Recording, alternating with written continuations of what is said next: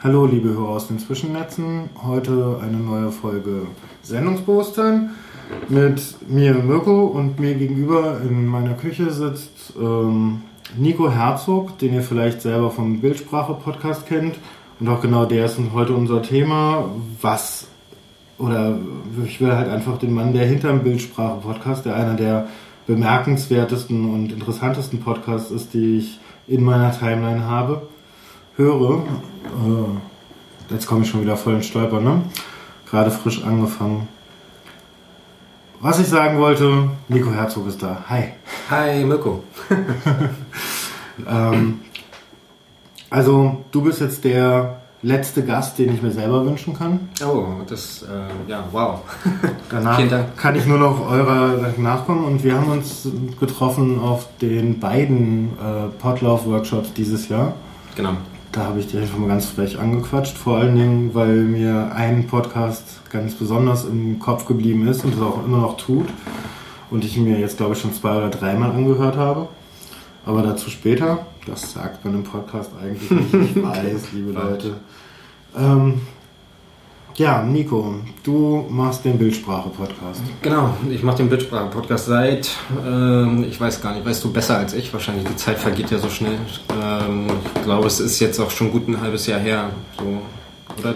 Ein halbes Jahr, nie länger, oder? Echt? Dreiviertel Jahr schon? Oh Gott, oh Gott, Zeit vergeht. Der erste Bildsprache-Podcast, wenn du in deinem Blog die ähm, Daten angeschaltet hättest, Ja, könnte ich dir das jetzt auch sagen. Genau, das habe ich leider nicht. Okay. Aber warte, ich habe hier die äh, Instacast. Der 6.4.13 war die Nullnummer und die erste Folge kam dann am 14.4.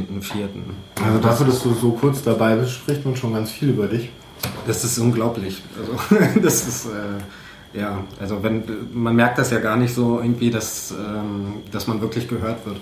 Weil ich bin halt nicht so der Nerd, was diese ganze ähm, Internettechnik quasi angeht und, und bin da nicht so bewandert, da irgendwelche Statistiken auszurechnen und ähm, ja, man, man spricht so in das große, weite Internet und äh, hier und da kommt mal ein Kommentar oder man wird äh, auf dem äh, Podlove-Workshop dann doch mal angesprochen und bekommt äh, direkte Kritik, das, was total fantastisch ist. Aber ja, also ich kann es mir immer noch nicht vorstellen, dass, es, dass ich viel gehört werde. Das ist immer noch abstrakt. Also mit allen Leuten, die Podcast hören, da weiß ich, von denen ich weiß, mit denen ich mich unterhalte, da bist du auf jeden Fall Thema. Wow. Auch jede deiner Folge ist Themen, Thema aber dabei. Und was ich vor allen Dingen beeindruckend finde, ist, du bist in meiner Wahrnehmung, und ich weiß ganz genau, du bist es nicht, aber in meiner Wahrnehmung bist du der Erste, der das mit den Bildern richtig macht. ich weiß, Schöner Ecken hat ganz viele tolle Bilder und macht das schon viel, viel, viel, viel länger. Nur schöne Ecken höre ich halt nicht so sehr. Ich habe von Schöne Ecken auch tatsächlich ähm, ja, mich inspirieren lassen, ist vielleicht nicht der richtige, der richtige Ausdruck, aber man guckt natürlich, wer macht noch Bilder, wer benutzt noch Bilder. Und ähm, klar ist das dann mit Schöne Ecken, ähm, ist das dann halt ein Podcast und ähm, ja, was ich auch von denen und von Cornelis und seinen, seinen Mitstreiternamen habe ich leider vergessen, ähm, gelernt habe oder mir abgeschaut habe, äh, das gebe ich offen zu, ist das Fotoklickgeräusch, welches kommt, wenn man, äh, wenn ich ein Bild anzeige sozusagen auf der äh, Podcatcher-App. Ähm, weil es mir einfach ähm, nach ein paar Folgen, wo ich das nicht hatte, einfach als sinnvoll erscheint, da ein akustisches äh, Merkmal irgendwie einzublenden und was liegt näher, wenn man über Fotografie redet, als ein äh, Fotoapparat. Und Cornelis hat witzigerweise beim letzten Workshop ähm, äh, gesagt, dass, es, dass wir unabhängig voneinander äh, genau das gleiche äh, Fotoklickgeräusch von der gleichen Plattform runtergeladen haben und da drauf haben. Das Ja, es ist auch genau das Gleiche. das ist ganz witzig, ja. Das war nicht beabsichtigt. Ähm, wie bist du überhaupt zu dem Podcast gekommen? Also ich meine, dass du jetzt nicht aus der technikaffinen Ecke kommst, das war von vornherein klar. Da brauchte man nur den ersten Podcast hören. Dann wusste man das. Was auch gar nicht schlimm ist, weil eigentlich ist ja fehlen eigentlich der Podcast-Welt meiner Wahrnehmung nach viele Nicht-Nerds, die mal ihre Meinung, ihre Gespräche, das worüber sie nachdenken, mehr in die Öffentlichkeit tragen. Puh, ja, das ist eine Frage, die man gar nicht so mit, mit einem klaren Satz beantworten kann eigentlich. Also ich habe Podcasts auch noch nicht so lange gehört, jetzt vielleicht seit, also ich, wir haben ja gerade gemerkt, dass mein Zeitgedächtnis ziemlich daneben läuft, aber vielleicht seit ich, schätzungsweise drei Jahren oder so Podcast gehört habe und ähm, auch nach wie vor nicht die Masse an Podcasts abonniert habe, sondern eher weniger höre, die ich regelmäßig höre. Und einer dieser Podcasts war natürlich NSFW von Tim Pritloff. Ähm, bis dahin war mir eigentlich dieses ganze Podcast-Universum völlig unerschlossen und ich hatte mich damals bei den iTunes-Charts einfach gefragt, äh, wie kann es sein, dass ein Podcast mit so einem bescheuerten Namen äh, da total weit oben ist? Also der, der Name sagte mir nichts äh, in irgendeiner Form, als dass es ein bekannter Slogan oder so wäre. Kann, weißt du das? Ist das das? Not safe for work. Genau. Ja. Es steht halt gerne hinter Bildern und Artikeln, die eher pornografischer Natur ah, ja, okay. sind, damit man sie nicht bei der Arbeit öffnet. Ah ja, okay. Das ist also eher so eine Internetkiste. Ah, Wenn ah, hinter irgendeiner Nachricht NSFW steht, dann öffne ich die zu Hause, aber nicht auf der ah. Arbeit. Weil da könnte mir was entgegenspringen, was mir das ein Kündigungsgrund wäre. Wenn der Chef hinter dir steht. Äh, ja, oder eine Kollegin. Ja.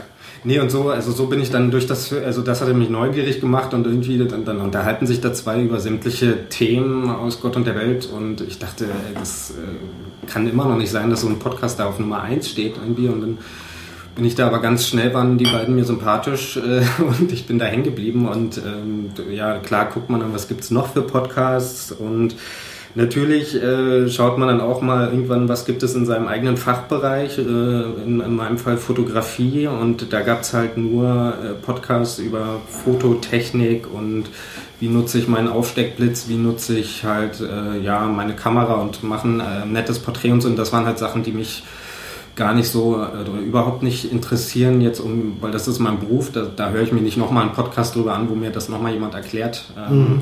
was ich sowieso selber jeden Tag mache das war jetzt immer noch nicht so der direkte Auslöser, einen Podcast zu machen, aber ich fand dieses Medium Podcast ungemein stark und, und ja, einfach, einfach so wichtig und gut und so eine für mich inspirierende Quelle, auch, auch mich weiterzubilden in Dingen, die ich, ähm, die mir fremd sind und mir da irgendwie Wissen anzueignen. Und über die Monate oder so habe ich dann nachgedacht, so okay, wa, was könnte ich jetzt ähm, selber beisteuern oder was könnte ich machen? Ähm, und das Witzige ist, dass da Fotografie erstmal gar nicht auf der Agenda stand. Also ich hatte, ich hatte zwar überlegt, ja cool, wäre doch total klasse, einen Podcast zu machen, aber ich habe überhaupt nicht daran gedacht, einen Podcast über mein Berufsfeld zu machen. Ähm, ähm bin dann aber dann ja keine Ahnung, also man dreht und wendet ja dann verschiedene Ideen und überlegt, wie man das wirklich konkretisieren könnte. Und, und, irgendwann dachte ich dann doch, warum nicht einfach das machen, was mir am nächsten liegt. So das, worüber ich wirklich was zu erzählen habe, ähm, warum nicht das einfach mit anderen Menschen teilen. Und ähm, ja, bei uns Fotografen ist es halt so, oder zumindest bei Fotojournalisten ähm, ist es so, dass die sich im Prinzip gern bei einem Bier oder ähnlichem abends über die Geschichten unterhalten, die sie irgendwie gemacht haben, erlebt haben oder ähm, wenn man das jetzt auf mein Studium bezieht, dann steht der Professor mit seiner dicken Zigarre draußen äh, vor der Tür, die Studenten scharen sich drum, man quatscht und der Prof erzählt wieder, was der und der in diesem Land gerade erlebt hat, mit dem er am letzten Abend geskypt hat und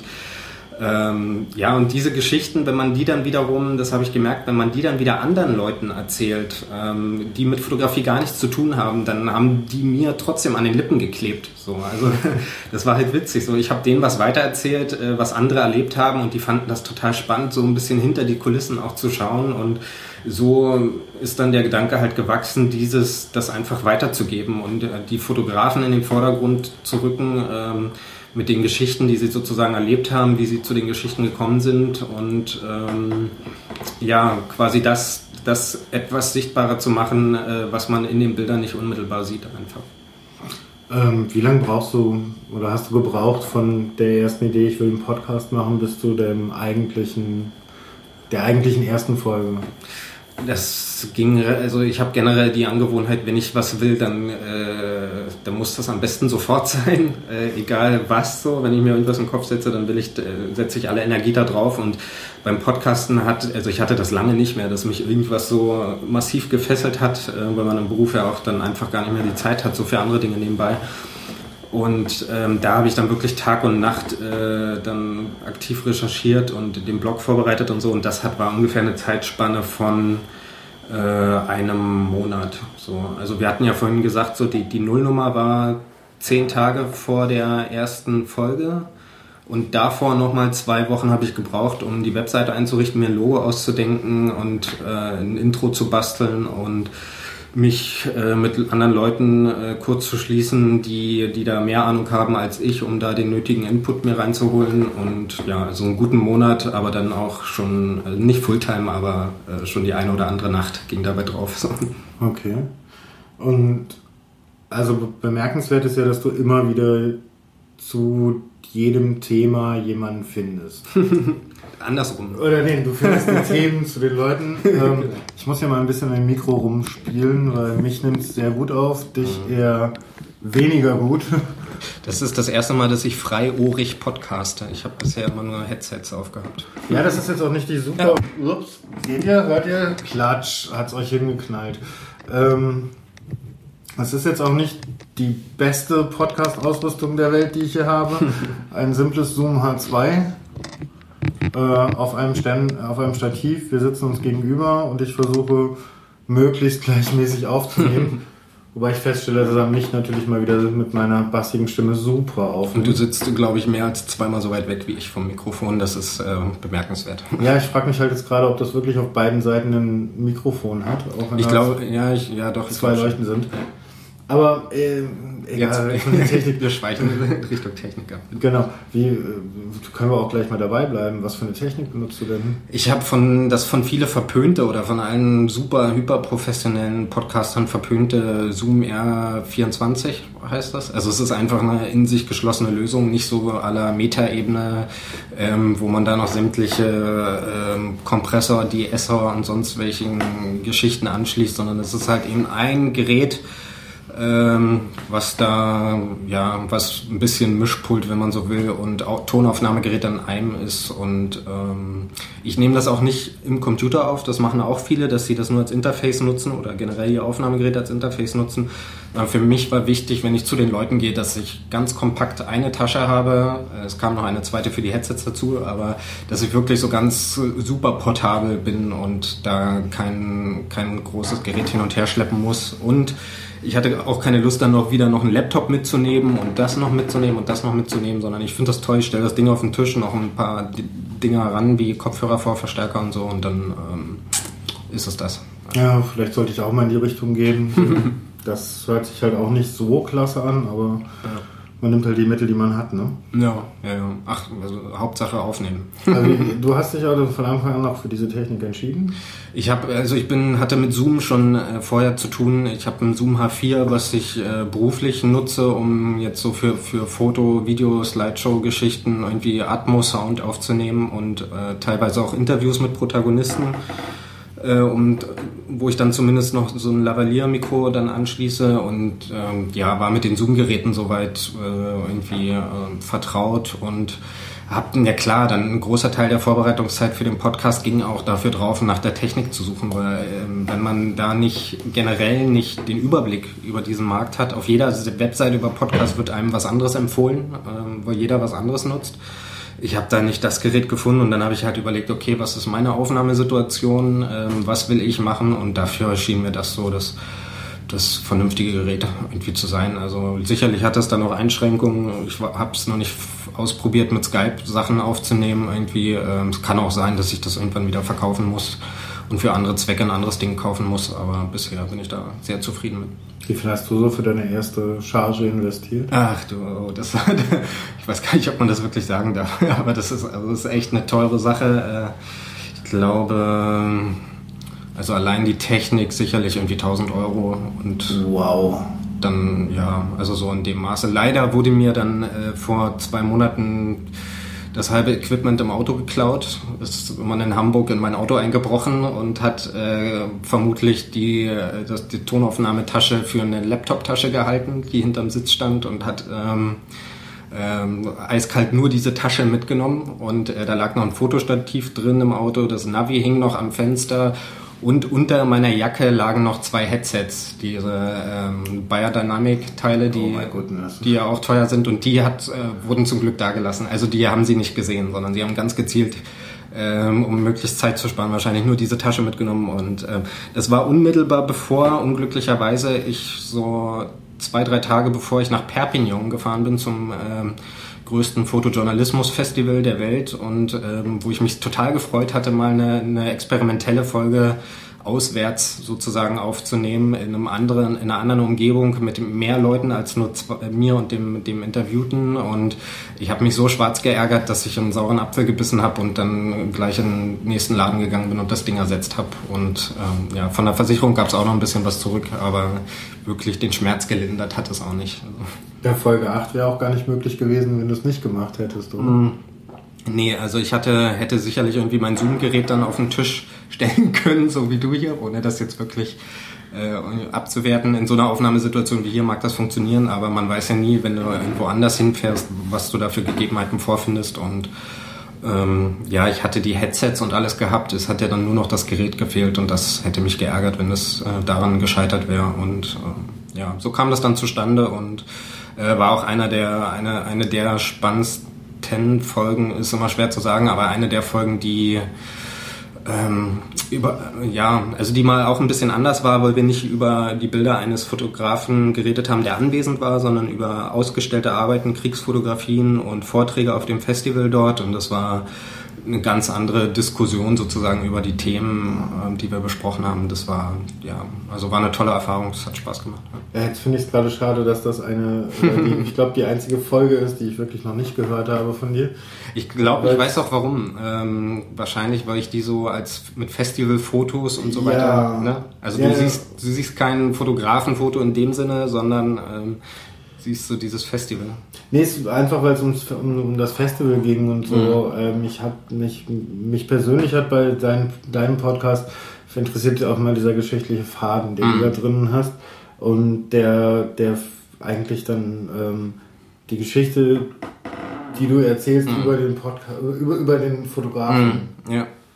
Und da, da war halt das Spannende in Perpignan, da waren halt, ähm, zum einen waren vier, fünf große Kriegsfotografen anwesend, die Herren waren über 90, 95 zum Teil, haben in Vietnam fotografiert, kannten, äh, einer war der Picture Editor vom Live Magazine, welches es damals noch in Amerika gab, der äh, noch mit den ganz Großen der ersten Stunde zu tun gehabt hat, Robert Carper und so, die die Landung in der Normandie halt aus, äh, mit an erster Front fotografiert haben. Und die Herren haben dann zusammen dort mit Don McCullen, der auch, ähm, auch in Vietnam und Korea unterwegs war, die haben, die haben sich dort seit langem zum ersten Mal wieder getroffen. Und das war halt so emotional äh, für mich und sicherlich auch für viele andere, weil die Herren, die, als die aufs Podium kamen, bildete sich eine Traube aus 20, 30, 40 jungen Leuten um die Herren herum, die irgendwie ein Autogramm oder nur ein Foto von denen machen wollten. Mhm.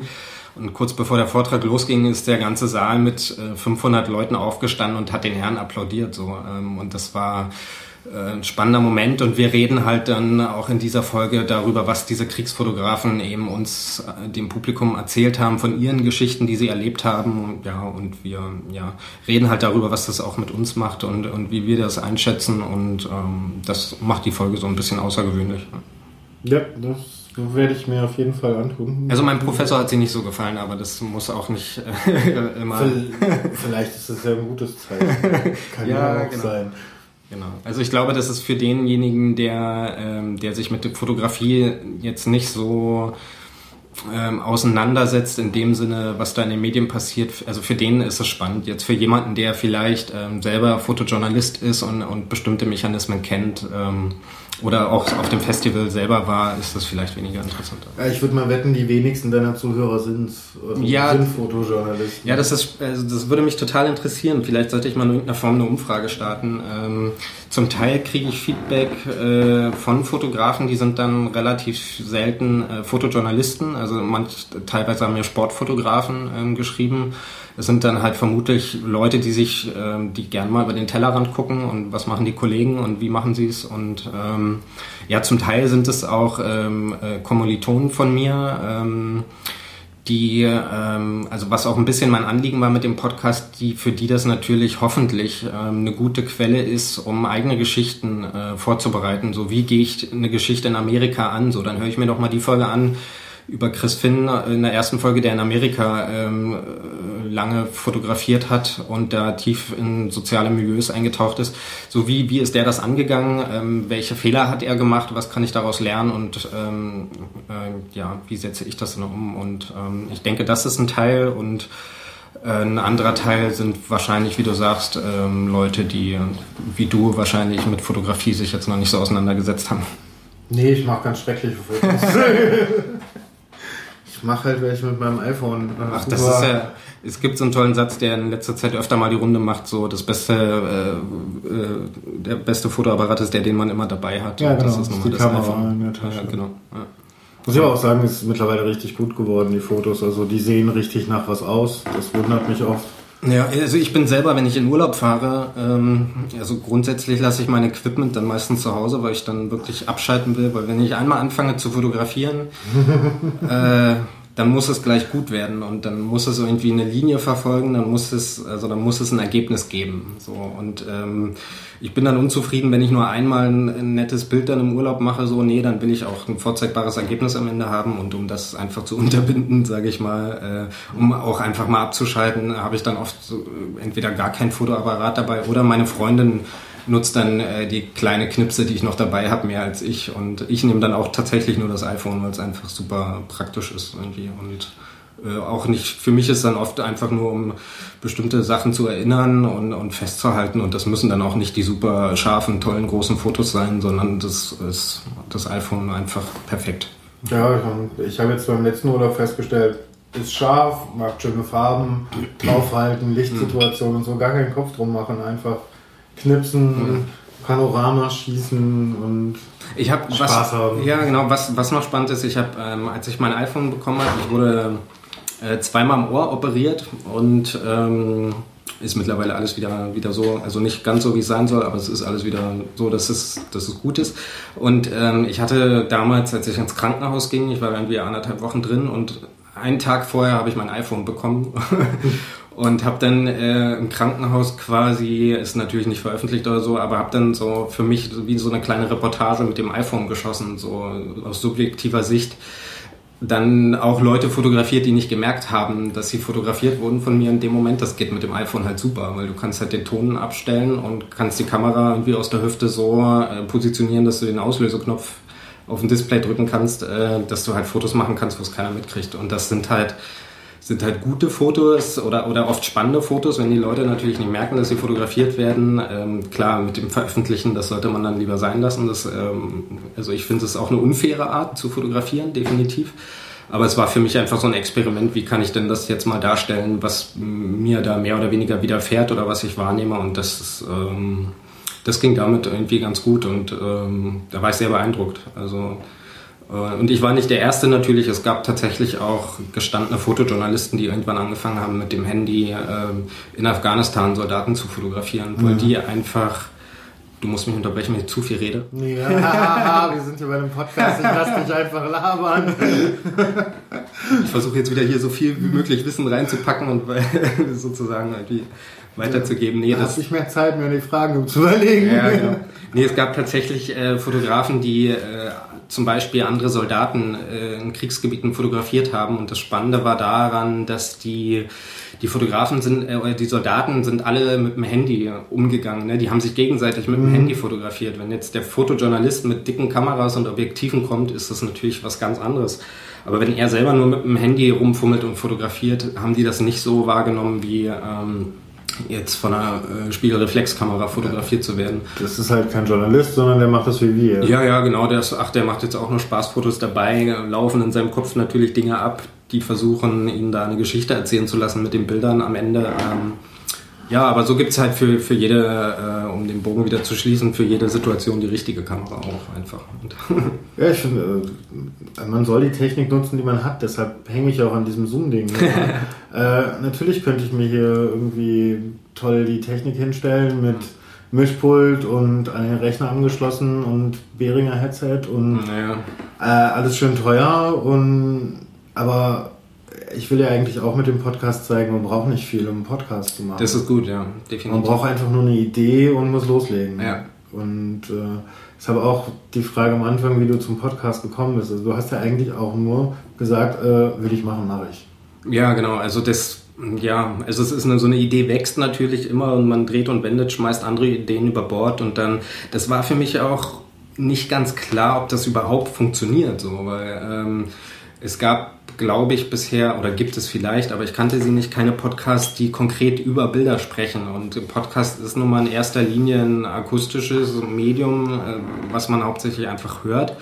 Und jetzt den Hörer dazu zu bringen oder zu zwingen, ähm, ähm, dann noch auf das jeweilige Gerät zu gucken und, und sich das Bild, über das wir sprechen, anzugucken, ähm, da dachte ich so, okay, das funktioniert vielleicht gar nicht. Also das, das finde ich witzig, weil eigentlich habt ihr mich zum Beispiel, oder du hast mich nie hm. gezwungen, mir das Bild anzuschauen. Mhm. Immer so gut das Bild erklärt, dass ich mir vorstellen konnte, hm. worüber ihr redet und sagen konnte, okay, schaue ich mir später im Blog an, wie das Bild aussieht. Ja. Äh, jetzt, seitdem das äh, Klickgeräusch dabei ist dazwischen, äh, bringt es mich eher zum Stolpern, weil ich ja, höre das Klickgeräusch und Kram in meiner Hose, während ich irgendwie gerade draußen spazieren bin, stolper über meine eigenen Füße, um ja. dieses Bild sehen zu wollen. Das Witzige, Aber, ja. Erst da, seitdem habe ich Lust drauf, das Bild zu schauen. Beides geht, finde ich. Mm, ja, definitiv. Also ich höre von verschiedenen Leuten, die auf ganz unterschiedliche Art den Podcast hören. Martin vom, vom Staatsbürgerkunde-Podcast, der hatte mich erschreckt, als er gesagt hat, dass er den beim Fahrradfahren hört und dann währenddessen äh, das Handy aus der Tasche zieht, um aufs Foto zu gucken. ähm, während, ähm, ja, oder manche streamen sich das Ganze per Airplay irgendwie, äh, oder wie diese Geschichten heißen, ich weiß das auch nicht ähm, Apple TV und so ein Kram. Ja, ja. Airplay ist dieser Weiterleiter. Airplay ist das, ja, genau, habe ich auch. Okay, ich auto mich jetzt hier als Nicht-Nerd. Ähm, genau, die, die schieben sich dann halt diesen äh, Podcast da auf den Fernseher, der dann nebenbei läuft oder Monitor, wie auch immer, und gucken da. Also das ist ganz unterschiedlich, wie die Leute das gucken. Das war mir gar nicht so bewusst. Ähm, ja, genau. Und wer das, hier, wer das nicht mit einem Handy, Smartphone, whatever, iPad anhört und anschaut, ähm, für den habe ich halt die Bilder noch auf der Webseite ähm, platziert und ähm, dann kann man sich da halt, hat auch wieder einige Schwächen, wenn man das so macht, aber ähm, ja, so kann man sich da die Bilder auch anschauen. Naja, und du machst dir auch die Mühe, dass jedes Mal, also diese, dieser äh, ist ja eigentlich eine Enhanced Podcasting mhm. äh, Applika ähm, nein. Die Bilder anzeigen ist ein Teil des Enhanced Podcasting Protokolls. Und äh, du kannst es ja eigentlich nur mit dem letzten oder Version minus 1 äh, GarageBand machen bisher. Ja, genau. Das neue GarageBand hat auf irgendeiner Weise, zauberhaften Weise nicht mehr dieses, äh, diese Podcast-Spur drin.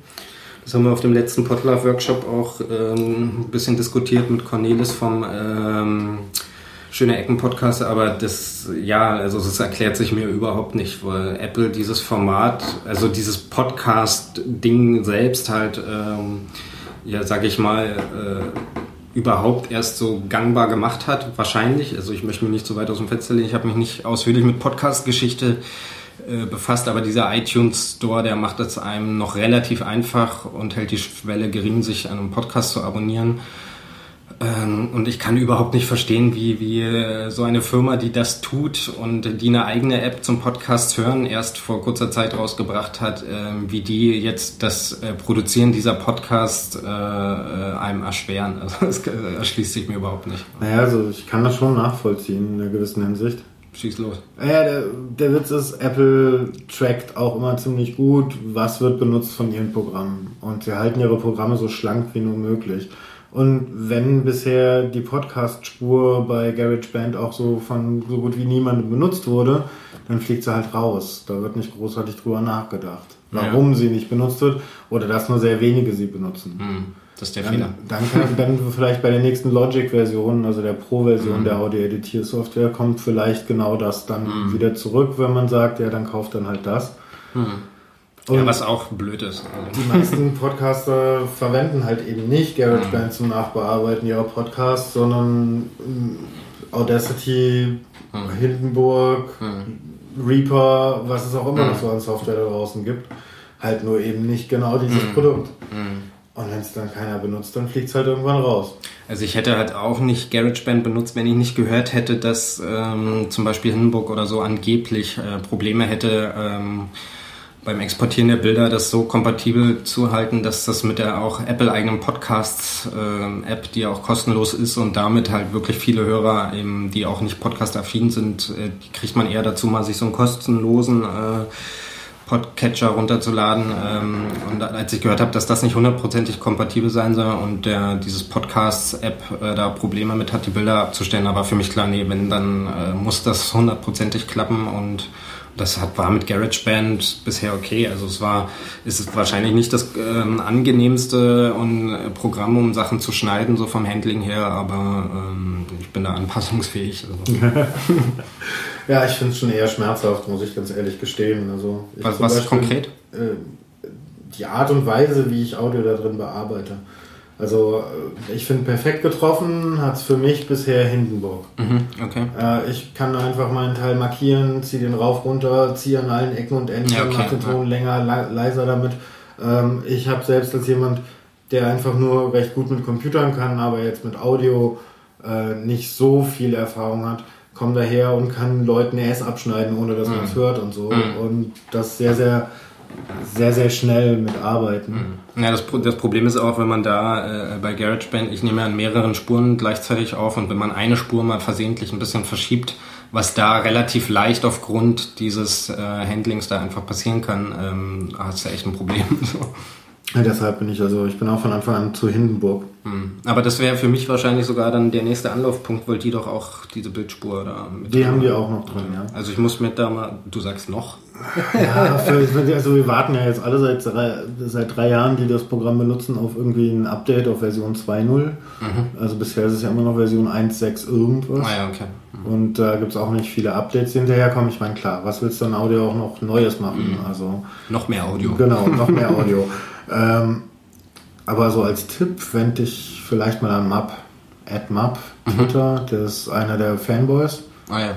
Und ich glaube, einer von den beiden nimmt auch, macht das auch mit Hindenburg. Ah ja, okay. Auch mit Bildern? Auch mit Bildern. Ach so, okay, das, das ist doch ein Ich glaube, der hat ein Bereinigungsprogramm geschrieben oder so, so ein mhm. kleines Skript, was da drüber läuft und dann ist alles wieder gut, mhm.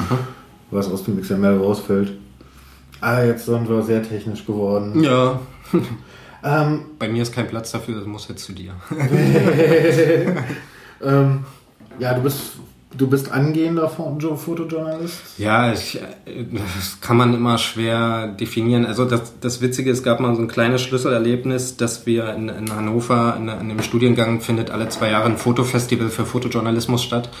Und da kommen halt ähm, Fotografen aus der ganzen Welt, internationale Größen und Leute, die viele, viele Preise gewonnen haben und die, die also unsere Idole, wenn man das jetzt mal so ein bisschen äh, pathetisch sagen möchte. Und ähm, die, sind, die Leute sind ähm, zum größten Teil, wenn es jetzt äh, jüngere Leute sind, Studenten, die jetzt vielleicht international erfolgreich sind, dann schlafen die bei Studierenden der Fachhochschule. In dem Sinne hatte ich dann auch äh, eine Couch in meinem Zimmer zur Verfügung gestellt, um da einen Gast zu beherbergen und das war Justin Jin und der hatte eine Geschichte gemacht über Blue Jeans in, ähm, ja, irgendwo in Asien, die Jeansherstellung ähm, und ist da undercover quasi, ähm, ohne dass die Fabrikobersten das wussten, hat er dort die Arbeitsbedingungen der Jeansarbeiter äh, fotografiert. Und eins seiner Motive ist dann auch das Werbemotiv für das Festival in diesem Jahr äh, oder in dem Jahr damals geworden. Und der hatte bei mir übernachtet und wir haben ähm, viel geredet über Fotografie, über Fotojournalismus, Fotojournalisten generell. Und er hatte mir, da erinnere ich mich wie heute noch dran. Und das ist, ähm, ich glaube, sechs Jahre her oder so, dass er in der Auto oder während der Autofahrt zu mir sagte, äh, ja, du bist, entweder bist du Fotojournalist oder nicht. Also du bist es nicht erst, wenn dein Studium abgeschlossen ist, sondern ähm, du arbeitest oder du bist Fotojournalismus. Du musst Geschichten machen, du musst Geschichten finden, also wenn du das natürlich willst. Ähm, also es wird dir niemals der Punkt geben, wo man, wo man sagt, so ab, sobald ich meinen Bachelor oder Master in der Hand halte, bin ich's, sondern man ist es, ist es ein Fulltime-Job. Man muss immer irgendwie in, gucken, wie kann man Geschichten finden oder wo tun sich Geschichten auf, die nicht so offensichtlich sind und ähm, wo es sich vielleicht lohnt, mit Bildern nachzuhaken ähm, und da eine Geschichte initiativ sozusagen zu erstellen. Also das Wort angehend ähm, ja, funktioniert in der Tat nicht. Ich nutze es, sage ich mal, nicht ganz äh, uneigennützig dann, wenn ich irgendwo Zutritt brauche, ähm, wo der Rang eines Studenten vielleicht intelligenter ist, anzugeben als der eines äh, Fotojournalisten. Weil es kann tatsächlich mal sein, dass man irgendwo hinkommt und einem doch als Student eher Türen geöffnet werden als äh, der große Sternfotograf, der da mit Sicherheit eine kritische Berichterstattung zur Folge hat. Also so kann man tatsächlich noch halbwegs äh, moralisch vertretbar dann hier und da mal äh, ein bisschen in das eine oder andere sich ähm, outen. Aber ja, um nochmal zu deiner Frage so zurückzukommen, also ich verdiene mein Geld mittlerweile hauptsächlich äh, oder nur ausschließlich äh, durch Fotografie und ähm, das jetzt seit, weiß ich, also ich glaube seit 2009 ungefähr, da habe ich äh, in einem Praktikum bei einer Zeitung angefangen und seitdem ähm, ja, wurde, ist es dann losgegangen. So, ich konnte mich nicht gegen wehren. Ähm, das heißt losgegangen. Also du selbst hast ja hast, hast das Studium nach dem Praktikum angefangen. Nee, also ähm, soll ich ganz, soll ich noch vor dem Studium anfangen? Ja, fang mal beim Urschleim an. Also der Urschleim, ich komme aus Cottbus. ich bin 1984 geboren. Cottbus ist ja in der Nähe von Berlin. Das muss man vielen auch noch sagen, aber egal.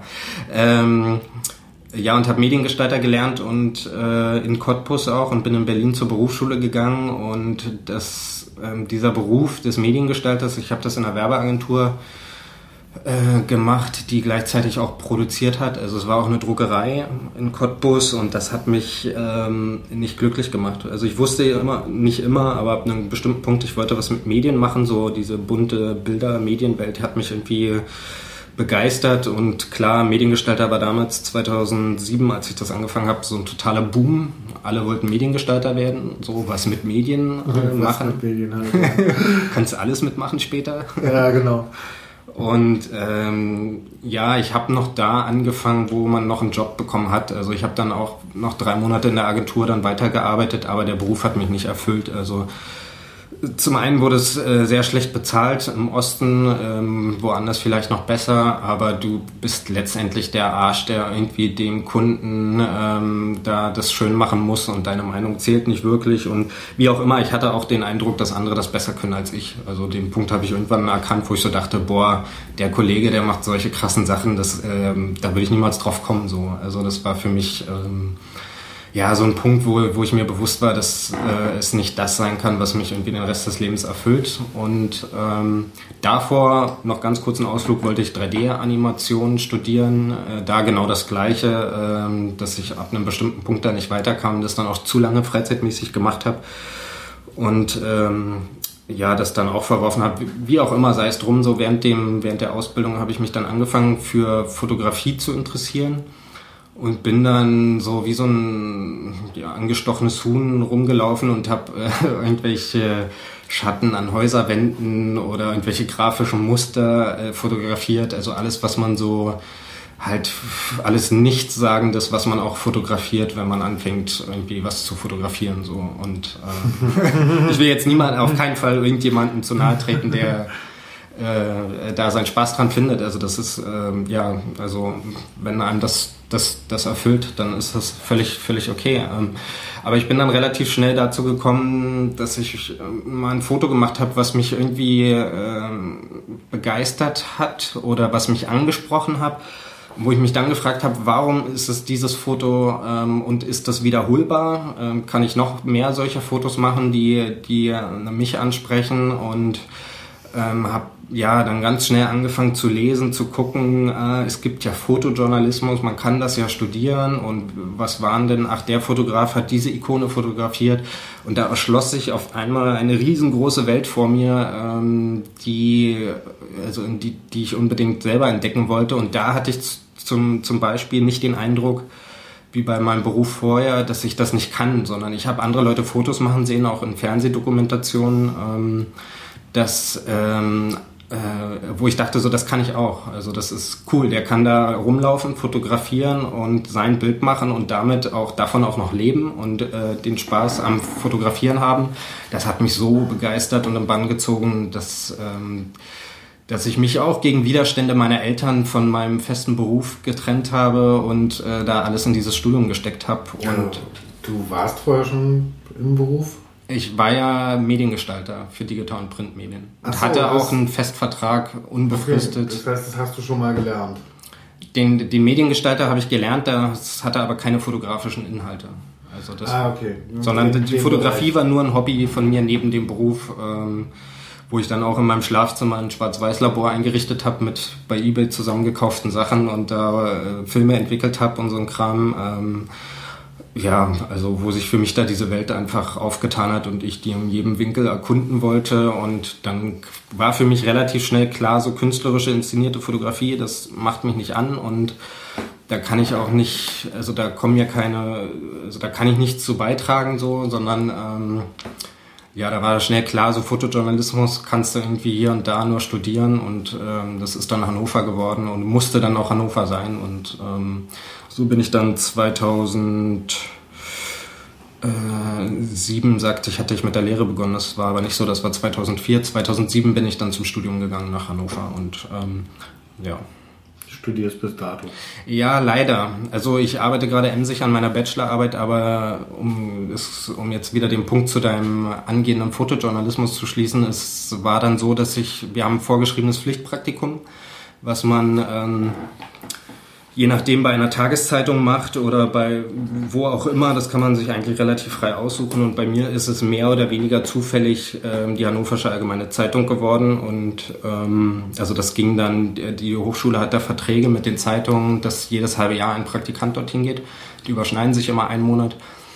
Und ähm, es hätte genauso gut eine andere Zeitung treffen können, die mir, also wo, die, die mir nicht das gegeben hätte, äh, was es gab. Aber zufällig war zu dem Zeitpunkt, wo ich ähm, Zeit hatte, das im Studium unterzubringen, dieser Platz bei dieser Zeitung gerade verfügbar. Und das habe ich gemacht. Und glücklicherweise war dann nach meinem Praktikum noch Bedarf da zur Weiterbeschäftigung. Und seitdem arbeite ich da nach wie vor als freier Fotograf. Und daraus haben sich dann total, so eine Zeitung ist ein Riesennetzwerk und daraus haben sich dann einfach andere Aufträge, Jobs und ähm, ja, Sachen ergeben, die, die mich eigentlich quasi nicht über Nacht, aber innerhalb kürzester Zeit ähm, zum, wenn man so will, professionellen Fotografen gemacht haben. Also ich, das gab nicht der Punkt, wo ich gesagt habe, jetzt mache ich das, sondern ich bin es irgendwie einfach geworden. So. Also, du hast entschieden, ich hatte viel Glück gehabt. Also ja, man muss einfach zur äh, ganz oft zur richtigen Zeit am richtigen Ort mit den richtigen Leuten gut klarkommen vor allen Dingen. Ähm, ähm, das ist ein ganz wichtiger Punkt bei diesem Job und ähm, es, es hat einfach so alles gut zusammengepasst und ich hatte viel Glück auf jeden Fall. Aber du hast halt von vornherein, du wolltest etwas machen, um mit Fotos deinen Lebensunterhalt zu verdienen. Ja, ja, das äh, weiß ich auch. Ich wollte fotografieren. Ob ich damit, dass ich damit mal Geld verdienen könnte oder werde, das war für mich zu dem Zeitpunkt überhaupt nicht. Äh, es war noch ferne Träume. So, also weil das konnte ich mir eigentlich. Ich konnte mir nicht vorstellen, mal für ein großes Magazin einen Auftrag zu haben oder für eine Zeitung zu arbeiten. Ja, das. Äh, da äh, hätte ich jedem den Vogel gezeigt, wenn ich das, also da habe ich von geträumt so und ähm, immer wenn ich Leute getroffen habe, die das äh, schon hinter sich hatten oder die ein Angebot hatten für eine Zeitung zu arbeiten, das nicht gemacht habe, ich so, boah, wenn ich das mal irgendwann so kann und könnte äh, oder machen darf, so dann wäre das total verrückt und, und krass und ja, ähm, auf einmal war es da und ähm, es war krass und verrückt. also und, nicht wenn ich jetzt dieses Wort Fotojournalistin mhm. mir so durch den Kopf gehen lasse, dann hört sich das so ein bisschen nach Hiwi des normalen Journalisten. Mm, das ja. wäre das erste, was der macht halt die Fotos für den normalen Journalisten. Die ja, sind sozusagen ja. zu zweit unterwegs. Ja. Äh, der rasende Reporter und der mhm. rasende Reporter Fotograf. Es ist tatsächlich ein irreführender Begriff. Also ein zweiter Begriff, der auch im Umlauf ist, äh, auch in manchen Publikationen zum Thema äh, ist Bildjournalist, aber wenn du das auf deiner Visitenkarte hast, denken viele, du arbeitest für die Bild. Ja. das möchte ich tunlichst vermeiden. Das, das finde ich löblich. ähm, ja, in die Schiene will ich auch nicht gedrückt werden. Fotojournalist ist auch das Problem, dass man, ähm, äh, ich erläutere gleich den Begriff nochmal oder was unser Tätigkeitsfeld genau ist, aber das Problem ist, dass du auch zu sehr in die journalistische Ecke eigentlich gedrängt wirst während du eigentlich gezwungen bist, heutzutage dein Geld auch in, ähm, in äh, anderen äh, fotografischen Feldern zu verdienen. Also äh, Werbe- und PR-Fotografie äh, ist da genauso dabei wie der Fotojournalismus. Okay, wenn es gleich brodelt und blubbert. Äh, oh, jetzt wir brauchen du, Tee und. jetzt willst du wirklich hier unser Zoom äh, sprengen mit dem Wasser. Ja, das, dann gibt es halt ein bisschen Atmo. Meine Güte, wir sind hier in der Küche. Na gut, dann testen wir es. Ja, und deine Frage war ja Fotojournalist generell.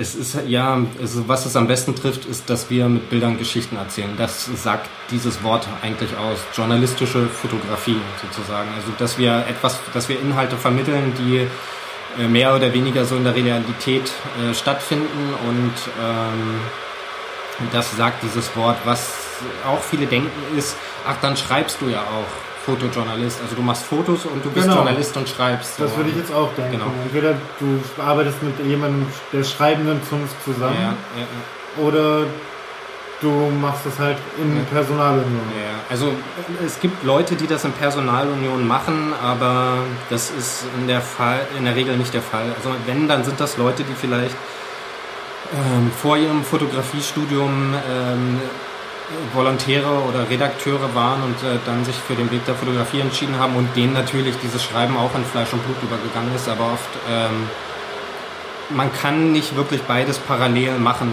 weil manchmal ist es besser, den Leuten zuzuhören und vielleicht mitzuschreiben, manchmal findet aber genau in diesem Moment vielleicht ein, ein Foto statt oder eine Szene statt, die du am liebsten fotografieren würdest. Mhm. Es muss zwangsläufig eigentlich, also ich will es nicht äh, komplett ausschließen, aber es ist oft so, dass äh, das eine oder das andere dann äh, dabei leidet. Also das ist genauso wie heutzutage mit Film und Fotografie, wenn man das zusammen macht, ähm, verliert immer beides an Qualität und äh, so ist es eben dann auch da der Fall. Die Regel ist im Prinzip im, im Tageszeitungsjournalismus, dass man in 90 Prozent der Fällen wirklich mit einem Schreiber unterwegs ist. Also wir sagen so, Schreiber ist das, mhm. ähm, das Slangwort oder der umgangssprachliche Ton ähm, dafür und äh, also Journalisten unterwegs sind und ähm, die, die, machen ausschließlich den inhaltlichen Teil, während wir ausschließlich meistens ausschließlich den fotografischen Teil machen. Also viele Redakteure versuchen dann natürlich hier und da mal einen Tipp zu geben, äh, wie denn das Bild auszusehen hat und wie es aussehen soll. Und ähm, das hat oft mit der fotografischen Realität nichts zu tun, aber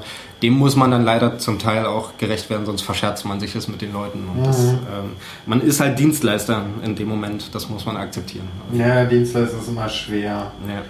Ja. Ähm, aber gibt es eigentlich schon so Situationen, dass du mit einem Schreiber zusammen unterwegs bist und wenn ihr später über den Event oder was auch immer, wo ihr wart, darüber redet, ihr zwei komplett verschiedene Geschichten im Kopf habt? Mm, das ist eine spannende Frage, aber eigentlich, also oft ist es so, wenn ich es einrichten kann, ähm, wenn ich nicht, also jetzt mal nur auf Tageszeitungsjournalismus bezogen, weil ähm, große Reportagen oft nochmal, da läuft das anders ab, können wir gleich nochmal drauf zukommen, aber ähm, beim Tageszeitungsjournalismus ist es häufig so, wenn sich zeitlich einrichten lässt, dass zumindest ich, ähm, für Kollegen kann ich nicht sprechen, aber die machen das, glaube ich, in der Regel auch so, dass ich das komplette Interview mit anhöre von den äh, Journalisten. Also ich sitze dann, wir treffen uns gemeinsam vor der Tür meinetwegen oder der eine ist schon da, der andere kommt später dazu und was ich ungern mache, ist sofort ein Foto zu machen und zu gehen. Also das sind viele, viele Redakteure sind das gewohnt von alteingesessenen Fotografen, die das bevorzugen, aber oft erschließt sich in so einem Interview, was ich mithöre, für mich einfach ähm, zum einen die Geschichte, um die es geht und zum anderen auch Fotomotive. Also wenn jetzt ein Betroffener ähm, da von einer Thematik erzählt, von der ich erstmal überhaupt keine Ahnung habe und äh, von der ich überhaupt keine Idee habe, wie, wie das irgendein Foto sein könnte,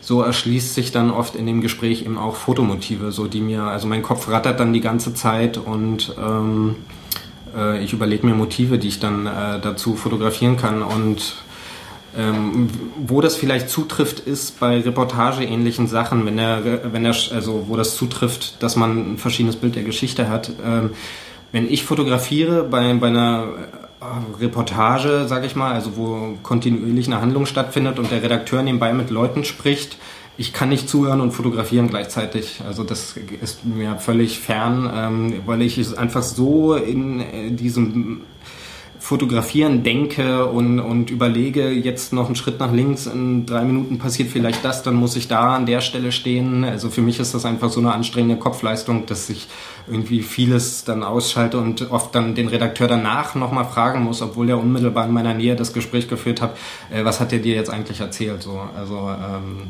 ich, kann, mhm. ich kann nicht Inhalt folgen und gleichzeitig meine Bilder, das funktioniert oft nicht. Also.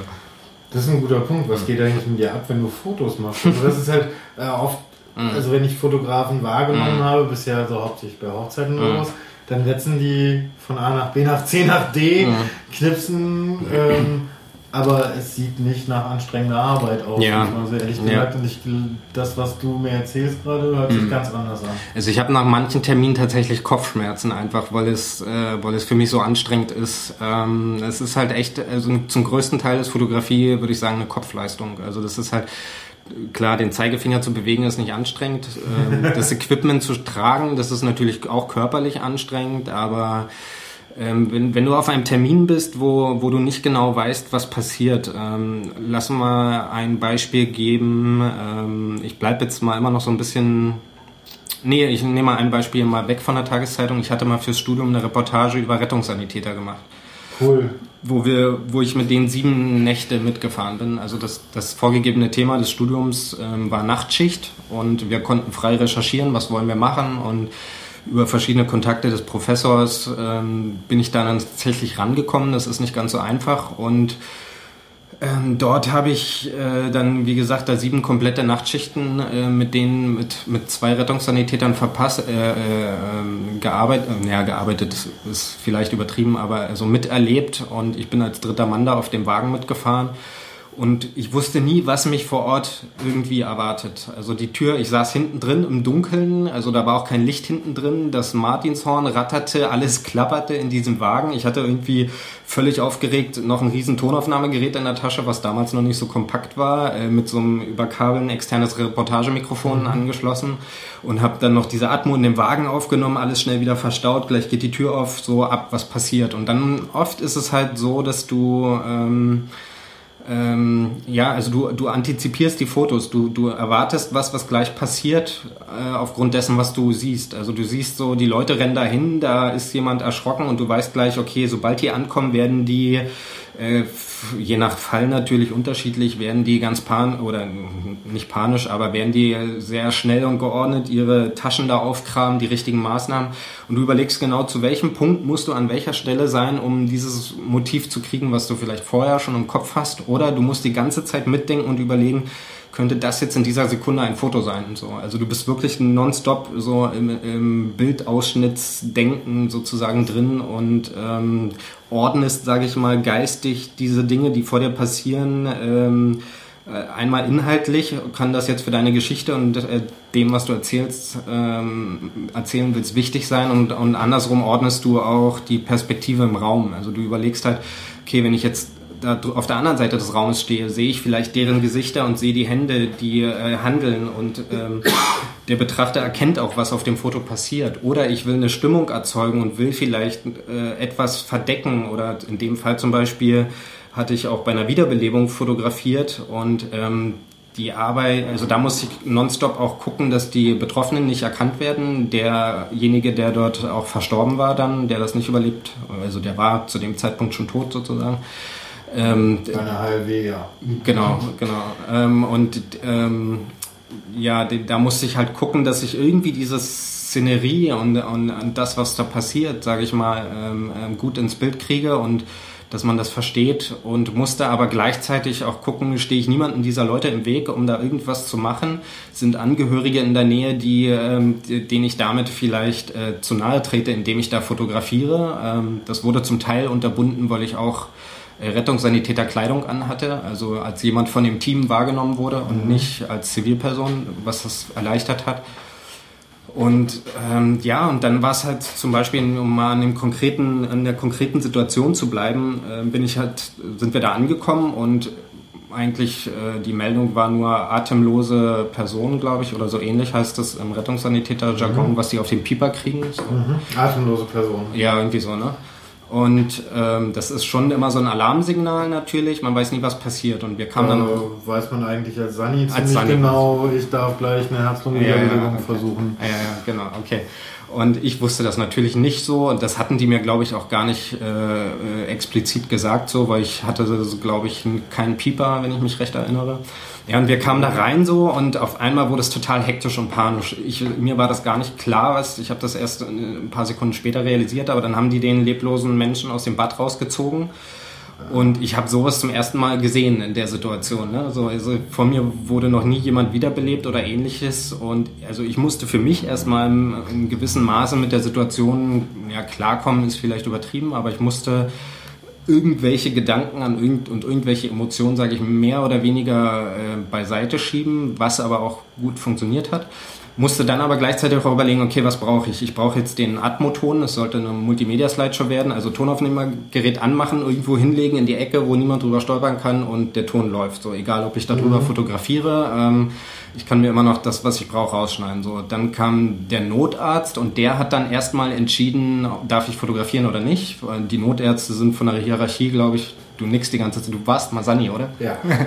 genau. Und die Notärzte sind halt dann so ein bisschen der, äh, die, die anführende Person, wenn man so will, in, in so einer. Der Notarzt hat, hat also das wenn kein Notarzt da ist, ist der ältgedienteste Sanitäter vor ja, Ort. Okay derjenige, der Ansagen machen darf, ansonsten der Notarzt. Genau, richtig. Und er, da habe ich ja halt Glück gehabt. Also ich sag mal, ich brauchte so eine Situation generell, um, um diese Strapazen dieses Jobs auch zu erklären und hatte gleichzeitig Glück in dieser Situation einen Notarzt ähm, da zu haben, der ähm, der gesagt hat, ja, Sie können ruhig fotografieren, wenn die Angehörigen äh, äh, nebenan sind und so, dann ist das kein Problem. Und das war für mich so das Signal, okay, jetzt kann ich mich wirklich frei bewegen. Die Ärzte wussten oder der Arzt, das waren glaube ich sogar zwei Notärzte, die wussten, was zu tun ist. Und ich konnte dann gucken, okay, ich möchte ich möchte diese Situation zeigen, Wohnhaus, äh, Wiederbelebung, das sollte alles äh, Notärzte mit Sanitätern gemeinsam. Dieses Team musste mit drauf sein, die ich sowieso die ganze Zeit begleite. Wie kann ich das in ein Bild packen? Sowas läuft dann mhm. im Kopf ab. Wie kann ich die, die Szene erklären, die Szenerie, in der das stattfindet? Ähm, ähm, dann wollte ich natürlich in dem Moment, äh, waren für mich die Sanitäter interessant, äh, die da die Herz-Lungen-Massage machen. Das ist höllisch anstrengend, ja. wie du selber weißt. Und gleichzeitig war für mich natürlich äh, die Frage, die, was geht in deren Kopf vor? So, das, Nichts. Ja, wahrscheinlich nicht. Ne? Ja. Vollkommen. Das ist das, das ist das, was ich selber sehr, sehr spannend oder mhm. faszinierend finde. Der Witz ist also, ich habe jetzt keine Rettungssanitäterlaufbahn mhm. gehabt, sondern ich bin so über Jahre hinweg im Roten Kreuz gewesen mhm. und wollte mir damit dann ursprünglich eigentlich auch mal den Bund ersparen mhm. und habe sehr viele Einsätze dann auch gefahren. Und dir geht in dem Moment echt nicht sonderlich mhm. viel durch den Kopf. Mhm. Dir geht halt durch den Kopf, dass deine Muskeln echt wehtun. Und zwar nach dem zweiten, dritten Mal, wo du das gemacht mhm. hast dass du durchhalten musst und dass du in deinem Rhythmus bleibst mm. und dass du auf deine Kollegen mhm. achtest. Mm. Und hoffst natürlich, dass derjenige wieder aufwacht. Mm. Aber wenn er es nicht tut, dann und, und das, das nicht. dass man nicht zu viele Rippen bricht. Äh, das ist dir in dem Fall ah, vollkommen okay. egal. Ja. Ganz ehrlich. Und wenn jede einzelne Rippe durch ist, dann ja. ist er halt durch. Ja. ja also genau. Hauptsache es atmet wieder. Ja, krass. Das ist halt schon mhm. sehr schwierig. Ähm, und vor allen Dingen, du hast eine absolute Distanz dazu. Also ich habe ja. auch Sachen erlebt, das wäre jetzt die nächste Frage zu dir auch gleich gewesen. Äh, ich habe da halt auch schon richtig fiese Sachen mhm. erlebt und dadurch, dass ich aber ausgebildet bin, mhm. bin ich damit sehr cool umgegangen, mhm. zumindest innerhalb der Situation. Ich wusste, mhm. was zu tun ist, ich wusste, mhm. wer, welcher, was der nächste Handgriff ist. Ich mhm. habe keine Zeit für Panik gehabt, sondern ich habe irgendwie gesehen, drei, vier Leute liegen hier, haben einen Autounfall, der wird es wahrscheinlich nicht überleben der wird es ah, wahrscheinlich okay. nicht überleben, der wird es wahrscheinlich mhm. überleben, da kümmert sich jemand anderes drum. Von den beiden mhm. muss ich mir einen aussuchen. Ja, Wahnsinn. Also das ist ja, eine Höllenverantwortung. Also, also das ist, äh, ist gar nicht. Also ich habe es nicht als Verantwortung empfunden, so, okay. sondern ich habe einfach gesagt. Aber du okay, entscheidest in dem Moment. Wer von den beiden ja. ist wahrscheinlicher, dass ich ihn wieder zum Leben mhm. bringe? Wo, wo lohnt sich der Aufwand? Das ist mhm. ziemlich, man denkt ziemlich effizient in dem Moment. Und was ist, wenn äh, bei beiden ein signifikanter Altersunterschied ist? Äh, das nimmst, also das, das kannst du natürlich auch noch ins Kalkül nehmen. Da gibt's auch dann gab es auch sehr viele Diskussionen drüber bei den mhm. Sunnies, wie das denn aussieht. Ähm, aber äh, also ich habe mir keinen Kopf dran okay. Ich habe nur oft gehört, dass es dann, also dass so gerade bei Wiederbelebungen, dass dort ähm, Also gerade bei Leuten im jungen Alter, dass einfach ja. ähm, an, was anderes mitspielt noch, als, äh, als wenn, klar, um es jetzt zu überspitzen, die Person 96 ist und vermutlich nach der Wiederbelebung an äh, Geräten hängt. Ja, gut, das ist natürlich schon ein Unterschied. Mhm. Aber auf der anderen Seite, das Erste, was du machst, ist, du guckst, wer hat die höhere Chance, mhm. ja, okay. hier überhaupt lebend rauszukommen. Ja. Und wenn, ich, wenn der Autofahrer ein, ein 20-jähriger mhm. Junge ist, und neben ihm seine 50-jährige alte Mutter mhm. neben dem Auto auch noch eingeklemmt ist, die mhm. kriegst du noch raus. Bei ihm kannst du nicht mehr viel machen, du mhm. musst warten, dass die, äh, die, die Feuerwehr kommt, mhm. dann kümmerst du dich um die Mutter. Mhm. Da gibt es dann keine großartige Frage, sondern du versuchst so viele Menschenleben wie nur irgend möglich zu retten. Ja. Aber auch das verdrängt man eigentlich. Mhm. Man, man, hat so sein, man hat gelernt, was man, was man zu tun hat, welche, welche Handgriffe man zu tun hat, mhm. was man braucht an, ähm, an, an Ersthilfe ja. sozusagen. Nicht nur als Ersthilfe, sondern auch an Erstversorgung, mhm. was man ja als Sanitäter dann auch macht. Und von da an ist, ist alles andere weg aus deinem mhm. Kopf. Du machst Krass. deinen Job und das Nachdenken kommt hinterher. Mm, ja, ja, genau. Also ich hatte mich, bis zu meinem ersten Einsatz hatte ich mich gewundert, wieso wir so viele Toiletten im ähm, Sanitäterhaus haben, mhm. wo die Wagen auch standen. Ja. Nach dem ersten Großeinsatz wusste ich es. Ja, okay. da sind sehr viele Leute direkt aus dem Auto und erstmal eine Runde mh, hm, den Fischen Bescheid okay. Weil dann auf der Rückfahrt fängt es an, an dir zu arbeiten. Ja, ja.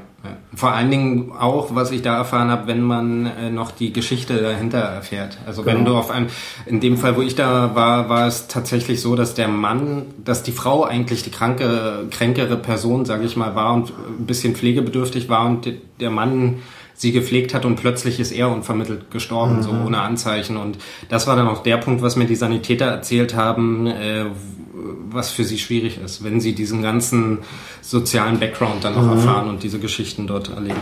Ja, doch, das ist, das ist dann durchaus, äh, das macht es dann mhm. auch wirklich schwierig. Und dann ja. hängt es dir nach und dann fängst du an, drüber nachzudenken. Ja, ja, ja.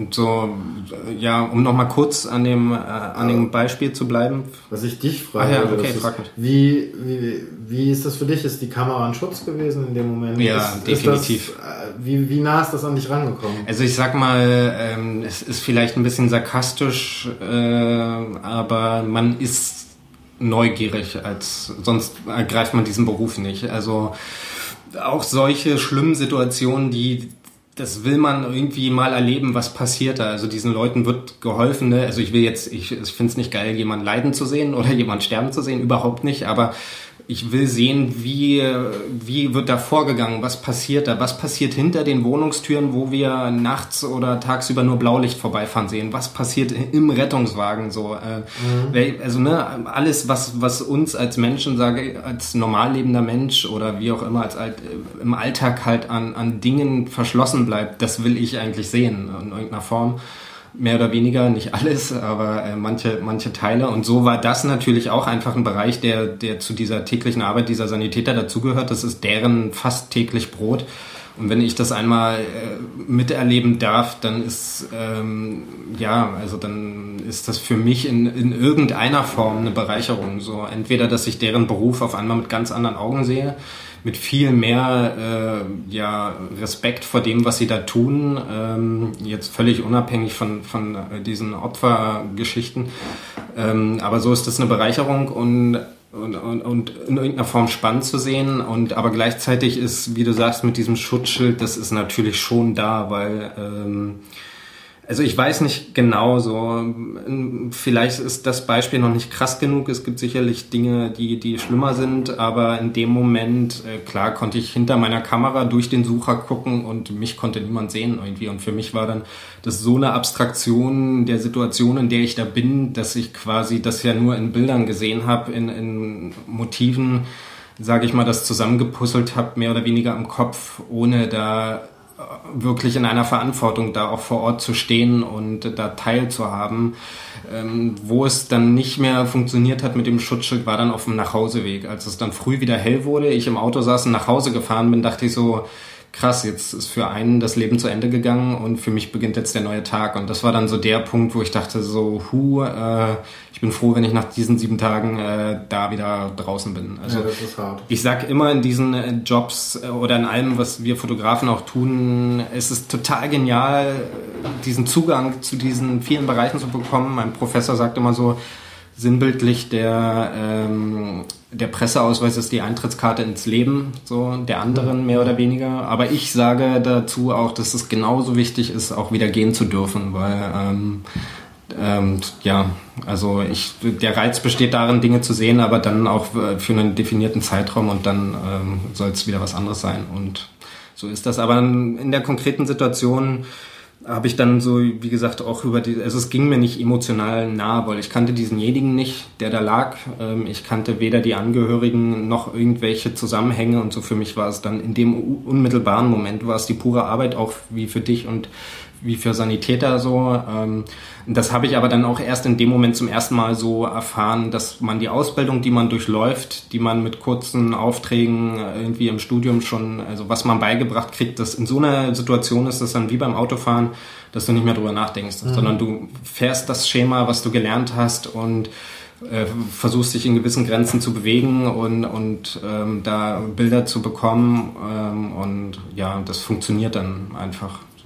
Ja gut, das ist halt das Nachdenken fängt hinterher ja, ja, auf genau. Pauseweg. Das ist halt ich meine, du hast wahrscheinlich, was mir ja zum Glück erspart geblieben ist, sind irgendwelche Leute, die sich zu, vom Zug geschmissen haben oder so. Nee, sowas habe ich zum Glück auch nicht erlebt. Das hm. Schlimmste, was ich erlebt habe, war ein ähm, Motorradfahrendes Pärchen, was mit 180 durch eine Leitplanke durch ist. Oh. Das hört sich nicht gut an. Ja, man ist halt dann irgendwann mit zwölf Mann übers Feld gelaufen und oh. nach Einzelteilen gesucht. Nee, also das würde mir auch, ähm, das, ja, also weiß ich auch nicht, ne? Ähm, Ey, du, du stehst plötzlich vor der Situation, also, was machst du? Und der, der Witz war, was, was, was für mich, ne, nicht was der Witz, äh, was, was für mich komisch war, ähm, es hat mich mehr mitgenommen, wenn ich irgendwie einen Autounfall hatte und, und Leute habe leiden mhm. sehen da, mhm. aber sie überlebt haben mhm. und auch ganz klar war, dass sie überleben werden ja. von vornherein, ähm, als diese Situation. Mhm. In dieser Situation, okay, die waren gegessen, die sind mit 180 durch eine Leitplanke mhm. gegangen, da ist, das sind nicht mehr viele mhm. Teile an einem Menschen. Krass. Und dann ist das halt Aufräumen gewesen. Aufräumen, ja. Das ist halt eine blöde Situation, wenn man erstmal denkt, okay, ein Motorradfahrer und dann meint einer, hey, ich habe einen linken Arm und der andere meint, mm. ich auch. Mm, krass. äh, oh, scheiße. Okay, das sind halt so, also da habe ich zwölf Sanitäter auf dem Feld lachen sehen. Mm. Also, wahrscheinlich war es auch einfach nur so skurril, diese gesamte Situation. äh, aber da, oh da musste man trocken bleiben. Ja, und ja. da blieb man auch trocken. Mhm. Aber wenn es dann so wirklich um. Es ist auch ein Schutz in irgendeiner Form, ja, oder? Total. Also ich meine, irgendwer, man hat sich im Endeffekt dafür verpflichtet, Menschen zu helfen. Mhm. Und trotzdem darf man es nicht an sich ranlassen. Mhm. Also ich habe deshalb auch aufgehört, weil ich konnte irgendwann nicht mehr. Also mir geht es mhm. irgendwo ich habe dann irgendwann gesehen, wie ein kleines Mädchen in einem Auto auf der Autobahn verbrannt ist. Ah, shit. Und man kam nicht ran, es gab keine mhm. Möglichkeit. Mhm, krass. Ja. Ohne sich selber wirklich, wirklich in Gefahr zu bringen. Ja, und so, so das vergisst du nie wieder, oder? Das vergesse ich nicht. Nee. Das ja. werde ich definitiv nicht vergessen. Ja, krass. Aber das habe ich dann auch nicht mehr losgeworden. Das war dann auch der Grund zu sagen, okay, jetzt uh, I did my fair share mhm. und jetzt möchte ich auch loslassen davon. Ja, ist wahrscheinlich, ja. Und die, die Möglichkeit, also ich glaube, warum du Fotojournalist bist, beziehungsweise warum du dich Fotografie so interessiert, ist vielleicht auch, weil du ähm, immer wieder in neue Themenfelder reinschauen kannst und eigentlich so super neugierig bist, alles zu wissen? Es ist, äh, ja, das ist ein guter Punkt, den du ansprichst. Also selbst, ne, selbst diese schlimme Situation, die du auf dem Feld da erlebt hast, selbst das das will ich nicht sehen, aber was mich interessieren würde, wäre, wie würde ich darauf reagieren, wenn ich da durch müsste. Ja. So. Und das ist diese Neugier, sich äh, als, als Fotograf in ganz viele Situationen äh, werfen zu lassen äh, und, und dann immer, also für mich ist das auch immer eine Selbsterkenntnis so. Ähm, ich werde immer mit neuen Dingen konfrontiert, mit Dingen, die zum Teil auch unangenehm sind. Wie reagiere ich da drauf? Und das ist eigentlich spannend das so ein bisschen pushing the limits äh, danach zu gucken, so was vertrage ich eigentlich? Was, was tut sich vielleicht auf in einem Moment, wo ich gar nicht wusste, dass ich das nicht vertrage oder so. Also das ist wirklich tatsächlich, ist das so ein, so ein, für mich zumindest oft so ein echt ähm, alles, alles ja, einfach so eine schier unendliche Neugier, einfach. Ähm, Seeking the limits. Ja, irgendwie, das ist ähm, ein ganz wichtiger Punkt, der mich am Anfang getrieben hat und immer noch, den ich immer noch spannend finde. Also der, ja, also es sind, gibt immer Sachen, die einfach nicht erwartbar sind. Warst du schon an deinem Limit?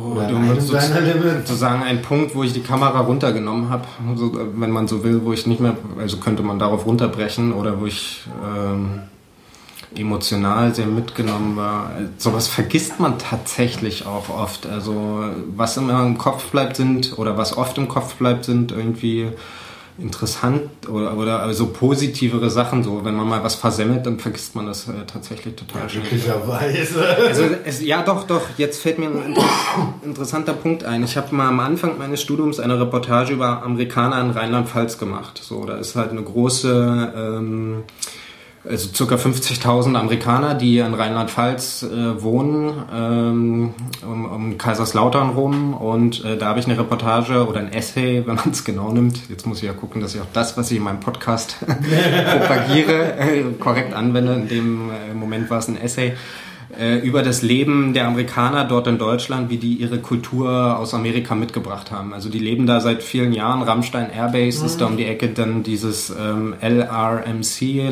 to Regional Medical Center. Ähm, das ist dort direkt vor Ort äh, und ähm, da hat sich einfach so eine Infrastruktur der Amerikaner gebildet, dass die ihre Kultur mitgenommen haben. Amerik amerikanische Autos, Hooters Restaurant, wo leicht bekleidete äh, Blondinen, äh, da auch dumme Blondinen, also ich will niemanden wirklich, also äh, zumindest Mädchen gearbeitet haben, die nicht wirklich reflektiert haben, was sie da eigentlich tun, sagen wir mal so, wenn man mit denen gesprochen hat was mir auch erstaunt hat. Jedenfalls haben die Amerikaner da so ihre Kultur dahin geholt. So. Und das war für mich äh, die, die Geschichte, so dieses, dieses ähm, Der Krieg in der Pfalz, das war der Titel dieser Geschichte, sozusagen dieser, ähm, ja, das Leben der Amerikaner da zu zeigen. Und dann kam ich über unglaubliche Zufälle eigentlich ähm, in die Situation, dass ich ähm, in dieses Krankenhaus reinkam, wo mich die offiziellen Pressestellen nicht reinlassen wollten und ähm, ich da vor jemanden stand, der zwei bis drei seiner Kameraden verloren hat im Afghanistan oder Irak, ich weiß es nicht mehr. Da ist irgendwie eine Riesenbombe unter dem Fahrzeug hochgegangen, das Fahrzeug ist in die Luft geflogen, hat sich überschlagen. Und der Typ hat als einer der wenigen oder einzigen, das weiß ich nicht mehr, ich glaube, er war der Einzige, der das überlebt hatte und hatte ein halbes Bein verloren, was ihm amputiert war. Und ich hatte die Möglichkeit, äh, ihn da im Krankenhaus zu fotografieren. Ich wusste, ich brauche dieses Bild. Mein Professor hat mir, das war ein Langzeitreport, also ein Langzeitprojekt, ähm, wo man immer mal wieder eine Woche fotografiert, dann holt man sich Feedback beim Professor, dann fährt man wieder ein, zwei Wochen hin und, und verbessert äh, die Arbeit.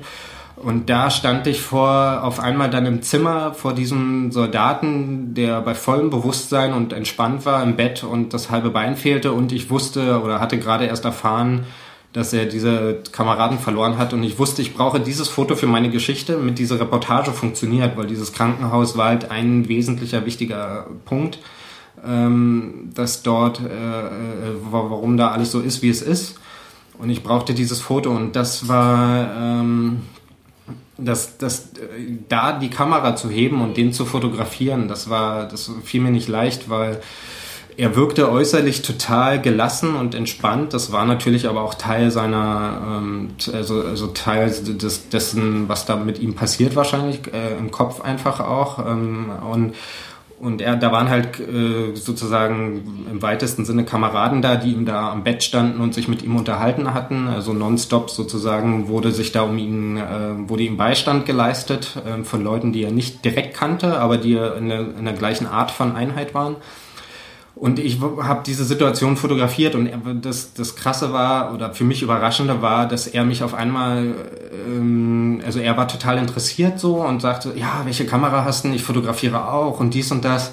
Und in meinem Kopf ging die ganze Zeit das Rad durch, krass, was der gerade erlebt hat. So, das kann, will ich niemals erleben und äh, kann ich mir überhaupt nicht vorstellen, wie krass der Schmerz ist, den man empfindet. Und er spricht mich aufs Fotografieren an und auf die Kamera und auf äh, in dem Moment für mich total belanglose Sachen. Mhm. So, äh, Und das war ganz ungewohnt äh, für mich oder ganz äh, sch ja schwierig. Also es war seltsam für mich dann wirklich die Kamera zu heben und dann dieses Foto zu machen, ähm, wie er sich da mit seinen Kameraden unterhält. Und ähm, ja, also das, ich war halt überrascht von äh, dieser Lockerheit von diesem Typen irgendwie. Und das war, damit hatte ich nicht gerechnet. Also ähm, ja, das, das hat mich aus dem Konzept gebracht. Eher mit so einem depressiven Menschen. Ja, total. Also ich dachte halt, da ist jemand, der ist total fertig, der ist, äh, der wird kaum reden, der wird noch total geflasht sein von diesem Erlebnis und so. Und auf einmal ist da ein, er hat gelacht und war lustig drauf und so, ne, so. Und auf einmal ging bei mir so, äh, da passte was nicht zusammen, mhm. so wie ich es erwartet hatte. Und das war für mich eine sehr, ja, ungewohnte Situation und, und auch nicht leicht und, ähm, ja. Mir ist gerade aufgefallen, wo du so von deinen Geschichten erzählst. Ein komischer Effekt, Nebeneffekt deines Podcasts ist, dass ich diese ganzen Geschichten, die im Bildsprache-Podcast vorkommen, irgendwie mit dir verknüpfe. Oh. Als hättest du die gemacht, was ja vollkommen nicht stimmt. Nee, das soll nicht äh, die Message sein. Nee, nee, das, das kommt auch rüber. Ich meine, du sprichst ja mit jemandem über seine Fotos und so ja. weiter. Aber irgendwas gerade ich, oh, du hast doch auch das. Nein, das machst du doch gar nicht. ja. ähm, mir ist gerade eben noch aufgefallen, oder bevor wir abgeschwiffen sind in dem Bereich, hast du äh, von künstlerisch inszenierter Fotografie gesprochen. oh, oh. Den, der Begriff, der ist mir halt hängen geblieben. Mhm. Und was mich mal interessieren würde, in wie viele Arten von Fotos unterscheidest du? Was siehst du an verschiedenen Fotos? Ich, sehe Foto. Mm. Foto ist Foto. Mm. Ja, Foto sieht toll aus oder Foto sieht scheiße aus, aber mm. viel mehr dazwischen gibt es nicht. Ja, das ist eine echt eine spannende Frage, die mir so noch keiner gestellt hat. Ähm, ja, also ich unterscheide mal, wenn überhaupt, in irgendeiner Form dann grundsätzlich von Privatfotos, die meine Familie macht, die Freunde machen, die andere machen. Ich bin dann nicht nonstop dabei, Fotos im Kopf zu kritisieren. Also ich denke mhm. dann, wenn ich ein Bild sehe, denke ich nicht, ach, das hätte so gemusst und so und so und so und äh, belehre die Leute auch nicht, sondern ich kann das als äh, das sehen, was es ist. Ähm, ähm, äh, ja, also das ist selbst teilweise komisch, so, wo, wo man sagen könnte, ja, könnte doch immer den Anspruch haben oder mein, meiner Mutter das Fotografieren erklären oder so. Aber ich glaube, ich würde vielen Leuten da äh, ständig in, in die Karre fahren, wenn ich da ständig reingrätsche und das musst du so machen, das musst du so machen, das würde mir tierisch auf die Nerven gehen und das mache ich bei anderen nicht. Also ähm, genau, also das ist vielleicht eine, wenn man so will, Kategorie von Fotos und das andere ist ja, dann, wenn ich es kategorieren muss, äh, ist vielleicht noch eine Schiene so diese Studio-Porträtfotografie äh, von Leuten, die äh, sei es nackt oder die, wo das Baby hingesetzt wird und schöne so halt Babyfotos. Fotograf nebenan, von nebenan. Genau, Fotograf von nebenan, ohne dass ich auch deren Job äh, madig machen will, überhaupt nicht. Also ich bewundere die für das, was die da machen, weil ich das nicht könnte. Also die haben ein unheimliches Repertoire an Posen, die können mit ihrem Licht äh, sicher sehr gut umgehen, ähm, die können diese Leute, die haben, sind ausdauernd mit diesen Leuten umzugehen und die zu motivieren. Fotografier mal ein Kind. Mhm das ist entweder fängt, macht es mit und lacht oder es fängt sofort an zu heulen. Und äh, dann in dieser Situation irgendwie einen Kunden zu haben, der dafür bezahlt, von seinem Kind ein gutes Bild zu haben und das Kind heult, ich glaube, da äh, verlierst du Nerven ohne Ende. So, wenn du das irgendwie dein ganzes Leben jeden Tag äh, ähm, also das möchte ich nicht machen und das, also das sehe ich vielleicht als einen Bereich so der wie gesagt also wo ich den Hut sehe vor den Leuten die das machen und können und Spaß dran haben und dann ist vielleicht ein Bereich, wenn man so will, diese äh, journalistische Fotografie in Tageszeitungen, Magazinen und Porträts sind nochmal vielleicht auch ein bisschen separat, Porträt und Location, also wo Leute von einem Fotografen in, vor ähm, ja, an, an dem Ort des Geschehens äh, porträtiert werden, ist vielleicht nochmal ein Bereich. Wobei es da auch wieder künstlerische Sachen gibt, wo man äh, die Person verändert, also wo man auf dem Foto nicht mehr die Person erkennt. Äh, zum Beispiel Modefotografie. Ja. Ne? Ähm, das sind Du könntest nicht anhand des Fotos sehen, ähm, was das vielleicht für eine Person ist, was sie vielleicht für eine Ausstrahlung oder vielleicht für einen Charakterzug hat oder eine Unsicherheit oder so, sondern es ist einfach so glatt gebügelt. Ja, das wird auch später in einem Photoshop gemacht. Also. Ja, ja, das auch. Ja, ja, das auch. Aber also. es wird natürlich auch, es ist, ich habe mal ein, zwei Mal, glaube ich, jemanden fotografiert, der schon gemodelt hat vorher und die Leute legen sofort einen Blick auf und mhm. überspielen komplett ihre Persönlichkeit oder ihre ihre Stimmung, in der sie gerade sind. Und das ist unheimlich schwer, da was rauszukriegen, was über die Person etwas erzählt. Ähm, also da, ja, da müsste ich jetzt anfangen, schon wieder mehr zu differenzieren. Würdest du inszenierte Fotos machen? Das Problem ist, dass ich sie mache. Also das äh, machen muss auch. Ähm, Gerade Tageszeitung, äh, da kannst du davon ausgehen, dass äh, wenn nicht gar die Hälfte der Fotos inszeniert ist. Echt so krass? Ja, das ist richtig krass. Also äh, gut, es kommt, gibt wieder gute und schlechte Tageszeitungen, sage ich mal. Die äh, eine gute würde vielleicht sagen, niemals möchten wir inszenierte Fotos.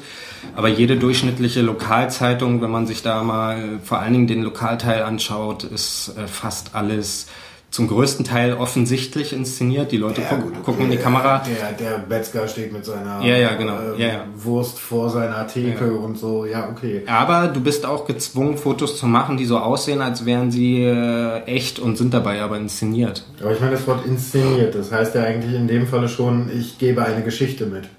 Ja, genau. Das heißt ja im Eigentlichen, du gehst ja schon mit dem Bild einer bestimmten Geschichte an die Geschichte, über die du eine Reportage machen willst. Das unterscheidet dann vielleicht von einem, also von einem guten und schlechteren Fo äh, naja, Foto oder Termin, wie auch immer. Also das, ich habe immer, egal auf welchen Termin ich gehe, für egal für welches Medium, habe ich immer ein vorgefertigtes Bild im Kopf. Also ich mhm. versuche mich vorher über das, was ich da fotografieren oder filmen oder wie auch immer werde, genau zu informieren oder relativ genau, so, so dass ich das schon mal vorher gesehen habe, dass mhm. ich weiß, okay, die und diese Aspekte, sei es zum Beispiel eine Sportart, das ist vielleicht wichtig. Da muss ich gucken, dass ich das unbedingt drin habe, um das zu vermitteln, um das mhm. zu erzählen.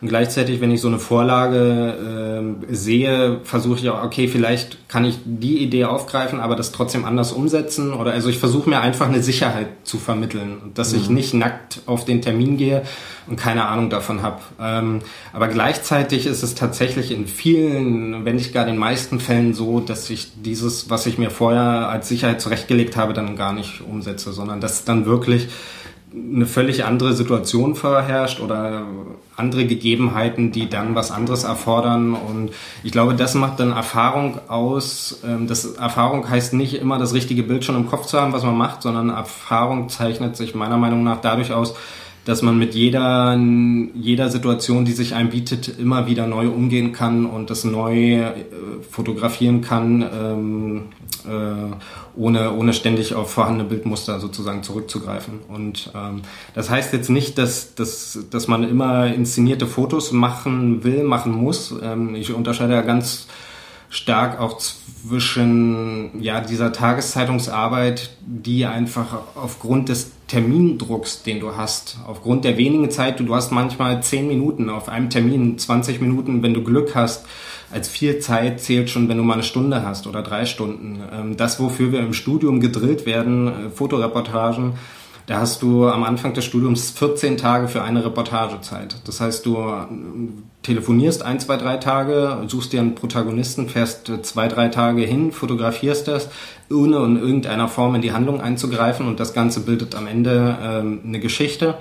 Und bei der Zeitung kommst du an und hast 20 Minuten, um drei Bilder zu machen oder eine Stunde, wie gesagt. Und ähm, du hast nicht die Zeit zu warten, dass das passiert, was man äh, vermittelt bekommen sollte in so einem Foto, um dem Thema gerecht zu werden. Also wenn, sei es zum Beispiel Reportage beim Metzger, wenn wir jetzt mal dein Beispiel nehmen, ähm, klar kannst du warten, bis der irgendwelche Würste zubereitet oder so. Du kannst, äh, aber das findet vielleicht erst am nächsten Tag statt. Aber es wäre natürlich nicht tragbar für die Zeitung, dass du erst am nächsten Tag wiederkommst ist ja ein Kostenfaktor, den Fotograf dann nochmal, also das würde vielleicht eine richtig mhm. gute Zeitung ausmachen, die sich dessen bewusst ist, ähm, dass da auch andere Bilder dabei entstehen, aber ähm, im, im jetzigen Sparsituationen der Verlage ist für sowas, für solche ja, Sachen, glaube ich, so gut wie keine Luft und da muss halt in der kurzen Zeit, die du da bist, muss das stattfinden, was sonst äh, auch passiert.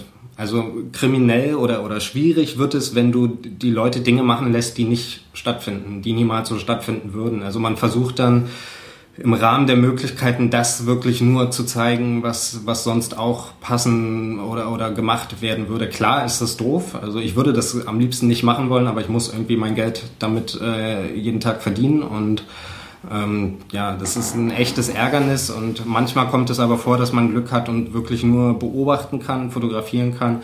Und das braucht eben Zeit. Und die Zeitung sagt halt, sagt dir zum Teil Abend um 16 Uhr äh, oder also jetzt im Wintermonat im, äh, in Lichtzeit, ja.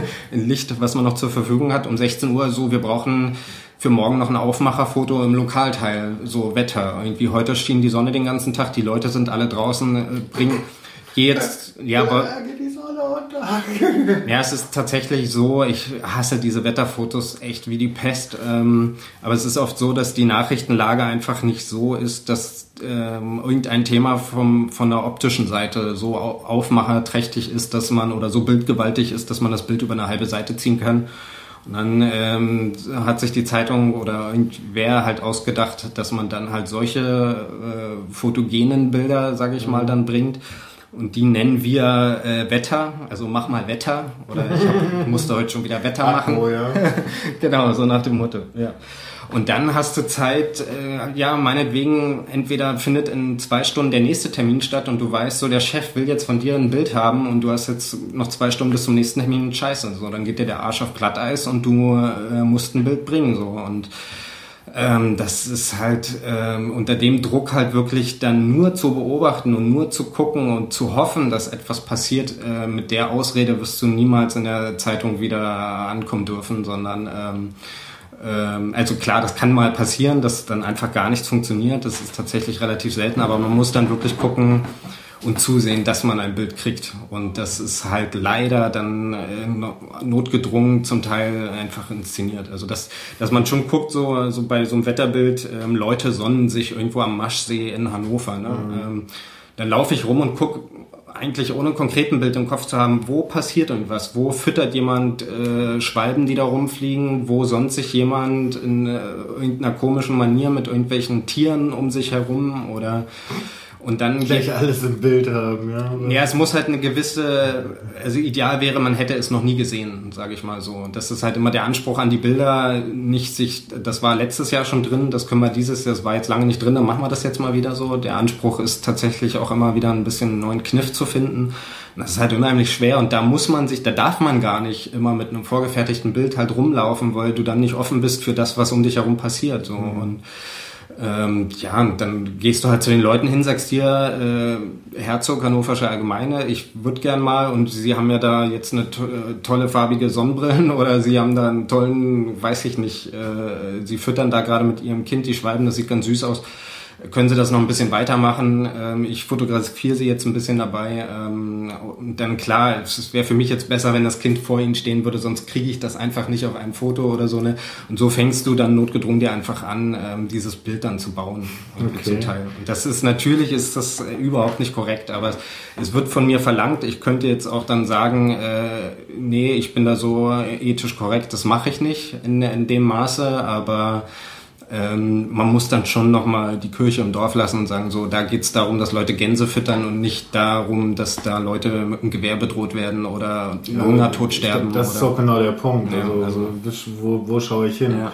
Aber genau die gleiche Inszenierung wird ja auch gerne mal von irgendwelchen Kriegsszenerien. Ja, und da wird es so problematisch. Und dann finde ich sehr, das sehr problematisch. Ja, also da, da, das würde ich, ja, das lässt sich so leicht sagen, würde ich niemals machen.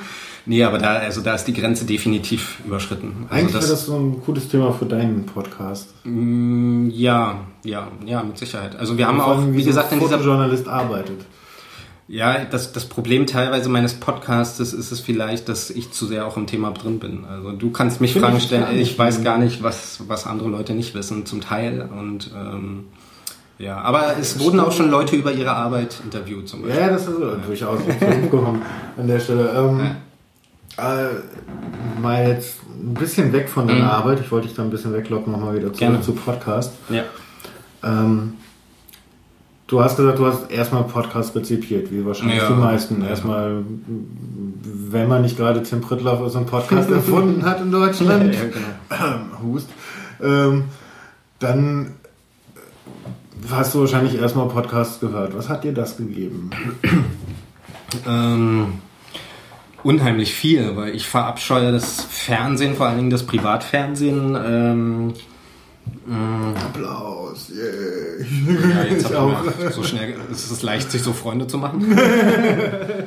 nee, das ist einfach, ähm, klar habe ich das bis zu einem gewissen Alter auch getan. Ich habe es getan. Ähm, Aber ja, ja, also irgendwann fand ich, wollte ich diesen ganzen Schrott nicht mehr sehen und ähm, und fand das Fernsehen als, als Quelle, um sich zu bilden, in, in irgendwelchen Bereichen, die einen interessieren, einfach überhaupt nicht äh, mehr hinnehmenswert sozusagen. Und dann war ich irgendwann, ich weiß nicht mehr genau, wie ich zum Podcast, ich glaube über diese iTunes University oder was es da gab Mhm, oder gibt. iTunes das ist vor so 2007 das erste Mal aufgetreten. Ja, genau. Und das, da hatte ich mal von gehört, so mein Bruder hatte mir das erzählt irgendwie und dann dachte ich, ah, ist ja krass, so, so dies oder jenes interessiert mich, jetzt kann ich, jetzt habe ich die Möglichkeit, mir da diese Inhalte irgendwie oder zumindest so ein ja, Wissen aneignen, ist vielleicht auch übertrieben, weil ich glaube, es bleibt dann doch oft, ähm, hat man so ein Laienwissen dann letztendlich als, als Hörer.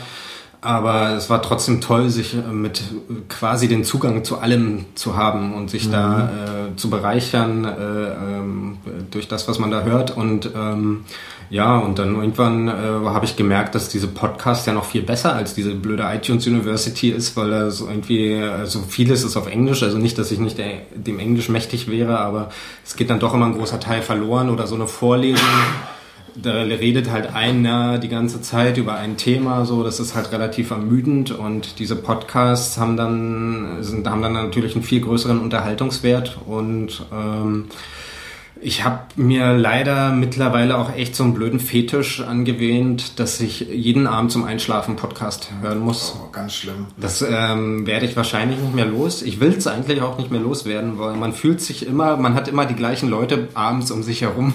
Ja, genau. In den Ohren, sage ich mal, die man kennt. Genau, wir, wir schlafen meistens mit Holgi ein. Ja, ja, ich auch sehr häufig. Und äh, auch andere Sachen oder, oder Tims Podcasts, aber ähm, ja, ähm, also ich kann nicht mehr ohne Podcast einschlafen. Ähm, ich übernachte heute bei euch. Ich werde auch hier heute Podcast zum Einschlafen hören ähm, übers iPhone. Und äh, ja, es, ähm, ja, also es ist schon, oder jetzt zum Beispiel, als ich heute nach Berlin gefahren bin, Sorry.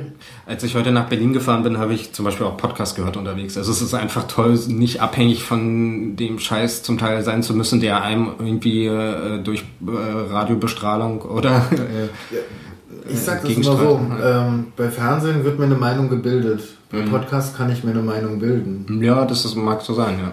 Dass ich, also, da habe ich Zeit, also da wird so ein Thema lange ausgebreitet, man kann über viele verschiedene Aspekte Ja. reden. Und ich habe, also ich für mich, habe was was Fernsehen betrifft, irgendwann festgestellt, also ein Medium, was mich in einem Themenbereich belügt, äh, in dem ich mich sehr gut auskenne, bei dem muss ich davon ausgehen, dass sie das in allen anderen Themenbereichen auch macht. Ja, das ist Auch wenn ich mich da nicht auskenne. Ja. Und in dem Moment sind sie komplett vertrauensun... Äh, Ja.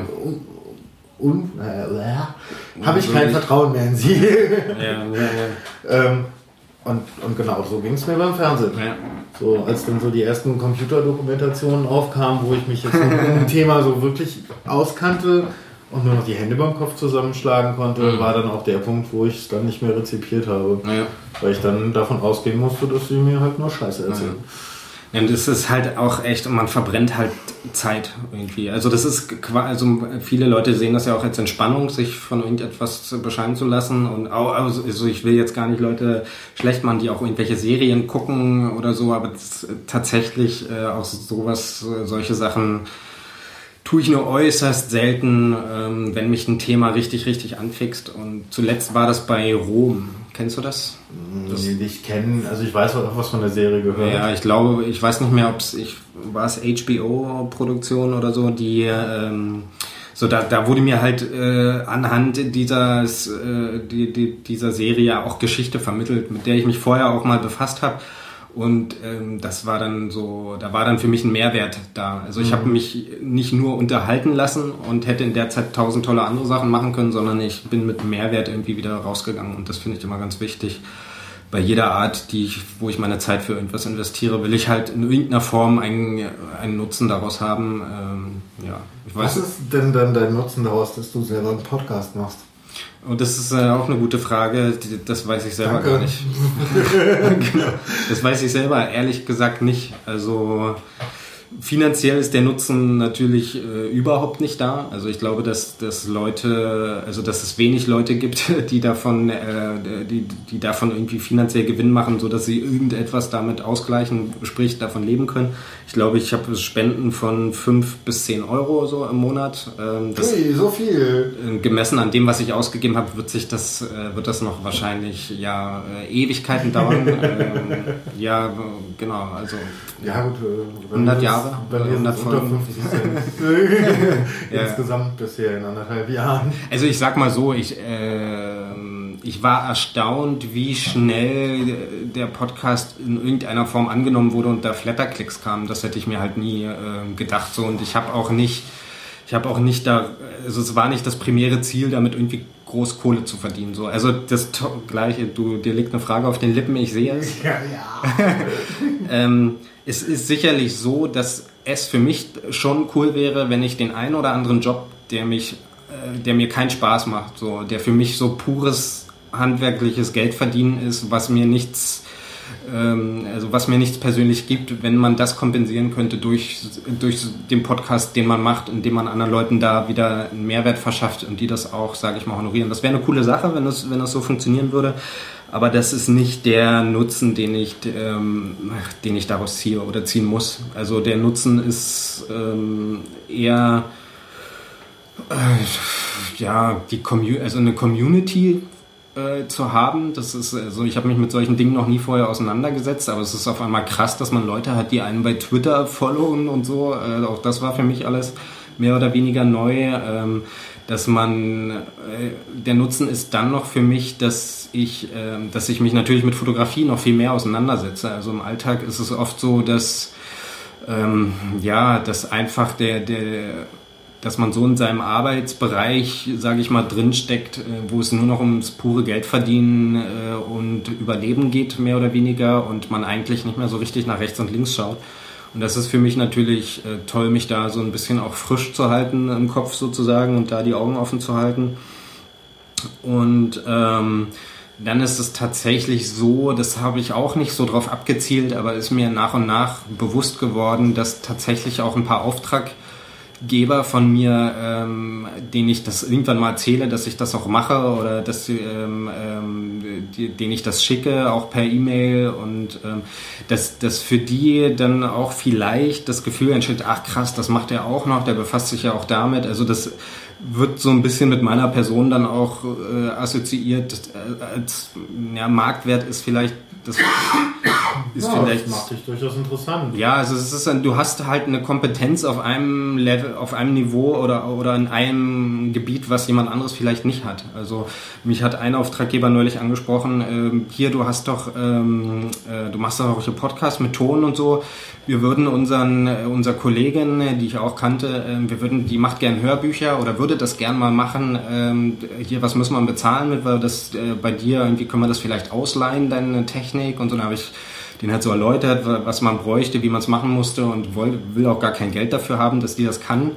Ähm, das ist für mich jetzt, also ich verdiene jetzt nichts daran an dieser Anfrage, sage ich mal, aber es ist letztendlich wieder eine Kundenbindung. So, ne? Mhm. Die wissen halt so, oh, wenn, also wenn wir den jetzt ersetzen würden durch einen anderen Fotografen, äh, dann hätten wir nicht mehr diesen Mehrwert, den er da rechts und links und sonst wo noch hat in, in den anderen Dingen, mit denen er sich beschäftigt und äh, mehr und mehr glaube ich, dass das in irgendeiner Form vielleicht eine Rolle spielen könnte. Ähm, ich ich habe das nicht angefangen, um, diesen, um das zu bekommen, sage ich mal. Das war mir gar nicht bewusst, dass das der Effekt sein könnte, aber ich merke langsam, dass das hier und da dann doch so als irgendwie als Know-how, sage ich einfach mal, auch wahrgenommen wird. Und das, das, ja, das ist witzig. ja durchaus Know-how, dass du den damit ran schaffst. Ja, ja, genau. Also ist, ja, also ist interessant tatsächlich, was sich für für Sachen erschließen. Also das ist, man merkt oft gar nicht oder, oder kann nicht abschätzen, was man selbst bei manchen Fotoreportagen weiß man nicht, bringt das was und wird das jemals veröffentlicht, aber dann lernst du den kennen, lernst den kennen und ich habe dann auch darüber hinaus tatsächlich jetzt noch auch über das Podcasting interessante Leute kennengelernt, die wiederum auch zu Themen, die ich bearbeite, irgendwie ähm, äh, da auch mit äh, drin involviert sind und da Know-how haben. Also man einfach dieses Netzwerk, was man sich auf einmal erschafft, wenn man so ein bisschen aktiver in der Szene teilnimmt, mal zu einem Workshop fährt und, und andere Podcaster trifft, ähm, das ist immer unbezahlbar, Leute zu kennen, die äh, wieder sich in anderen Bereichen auskennen. Das ist mein größter Nutzen so und ja, also das muss nicht immer irgendein materieller Gegenwert sein. Muss es ja auch nicht. Also ähm, im Endeffekt ist es also für dich ein Hobby, wo halt noch ein bisschen was hinten bei runterfällt oder runterfallen kann. Kann, ja. Also ich, ich kann überhaupt nicht abschätzen. Achso, du, ja. Die, die Frage, mhm. die sich mir dabei immer stellt, also ich zum Beispiel habe festgestellt, ich habe ein ziemliches Rampensau-Gehen. Ah, du findest halt, das geil. Ich finde das, ja, voll geil. Okay. nee, ist halt schon so, ich stehe, ich, ich habe kein Problem damit, mhm. in der Öffentlichkeit zu stehen oder auch mit dem, was ich bin, wer ich bin, in der Öffentlichkeit zu stehen. Mhm. Und ich tritt auch gerne ein Fettnäpfchen und stehe dazu. Mhm. Und ich stehe auch gerne auf der Bühne. Mhm. Also das weiß ich auch. Ja. Ähm, und das ist aber ein Austausch, der, der viel privater für mich ist. Also es war für mich viel, viel schwerer, mit Podcast anzufangen, als ein anderes Hobby, was ich mache. Ich mache Feuerpoi, Feuerjonglage. Oh, ähm, wow. Das ja nicht so gut, aber da mich dann auf die Bühne zu stellen und anzufangen oder sowas, ja geil, Rampensau gehen wird befriedigt. Krass. Hier ist es eher so eine Form von, ähm, das, was mich interessiert, das hole ich mir da raus. Ja. Und ich selber habe mit Podcasts angefangen, möchte einfach irgendwas zurückgeben, mhm. in diese Welt reinschmeißen. Mhm. Ja. ja, das ist auf jeden Fall genial also besonders wenn man dann mal Feedback bekommt, dass man auf einmal da Leute hat, die sich das alles anhören. Das ist mhm. halt echt unglaublich irgendwie. Und die dann auch sagen, das hatte ich einmal so, ey, ich habe den Podcast irgendwie dreimal gehört, ich habe immer was Neues gehört und ich wusste gar nicht, dass sich ein Fotograf Gedanken macht, sondern für mich war das immer nur so eine ja. Knipserei. So. Und da, das hat mich schon total befriedigt damit, dass ich da jemanden erreicht habe, äh, wo ich, wo ich eine Meinung geändert habe irgendwie äh, über Fotografie. Das ich habe die Frage eben falsch gestellt. Hat sich in dir was verändert dadurch, dass du Podcasting angefangen hast? Also hast du, mhm. Ich weiß, ich bin selbstbewusster geworden ja. dadurch. Ich glaube auch, dass ich das werde. Ich bin tatsächlich äh, jemand, ähm, auch wenn man das vielleicht nicht so ähm, denkt, äh, der sich eigentlich direkt nicht nach vorne drängt. Okay. Also ich bin eher persönlich zurückhaltend und, und äh, bin, also wenn, wenn fünf Leute am Tisch sitzen, dann bin ich nicht der, der äh, irgendwie die, die Gespräche führt oder der, der, sondern ich bin tatsächlich eher eine zurückhaltendere Person, so vom Naturell her. Und durch das Podcasten war es für mich sehr schwierig am Anfang, mich dran zu gewöhnen, meine eigene Stimme zu hören, ähm, mein, äh, ja, mich mit irgendeiner Form von Meinung, sage ich mal, in die Öffentlichkeit zu bewegen. Man macht sich natürlich angreifbar dadurch. Ähm, Leute, Fachleute hören das, äh, die sich damit auskennen. Wenn ich da jetzt Grütze erzähle, irgendwie ist das natürlich, ähm, setze ich mich der Gefahr aus, dass das auf meine Person in irgendeiner Form zurückfällt und das ist etwas, an was ich mich auch erst noch gewöhnen muss ähm, und was, ähm, ja, aber was, glaube ich, also wo man nur dazulernen kann. Also ich glaube, es wird immer in, Situationen geben, wo, wo es gut ist, dass man Gespräche führen kann, dass man selbstbewusst ist und das, ähm, also es ist in unserem Job zum Teil sehr, sehr wichtig, weil wir immer in kürzester Zeit mit äh, Leuten, die man nie vorher kennt, äh, klarkommen müssen. Ähm, also es wird, man zieht daraus immer etwas. So, ich weiß noch nicht genau, was es vielleicht ist und ob es mich selbstbewusster macht, aber ich glaube, dass es irgendetwas macht. Also, irgendetwas stellt es mit dir an. Ja, ziemlich sicher. Ja. Ja, ähm, wo du gerade sagtest, ähm, Feedback zur Sendung, ähm, es hatte ich dir ja irgendwie jetzt im Vorgespräch um die Ohren geknallt, dass ich mir die, die letzte Bildsprache-Podcast-Folge nicht wirklich ganz zu mhm. Ende anhören Nein. konnte, weil mein Grützometer explodiert ist. Bei Elektrosmog explodiert das immer, sehr schnell. Ja. Und ähm, wie hast du das erlebt? Wie hast du diese, diese Folge erlebt? Ja, das, also das ist, äh, aber ich stehe dazu. Also ich äh, bin kein Radiomensch, ich bin kein Profi in, in, in diesen äh, ja, Veröffentlichungsdingen einfach. Äh, man macht Fehler, man muss Fehler machen so. Ob das jetzt einer mit der letzten Folge war, kann ich nicht ganz genau sagen, aber es gab durch einen Fehler. Ha? Also ich würde da nicht mal einen Fehler drin sehen. Ja, nee, eben. Äh, ich wollte, das meinte ich auch, dass ob es einer war, weiß ich nicht. Äh, aber es ist da habe ich halt gemerkt, dass man sich angreifbar macht. Das habe ich mehr gemerkt, äh, also das habe ich in keiner Folge vorher gemerkt und, und da habe ich, ähm, um kurz dem Hörer das zu erklären, der die Folge noch nicht gehört hat, es geht halt um Elektrosensibilität.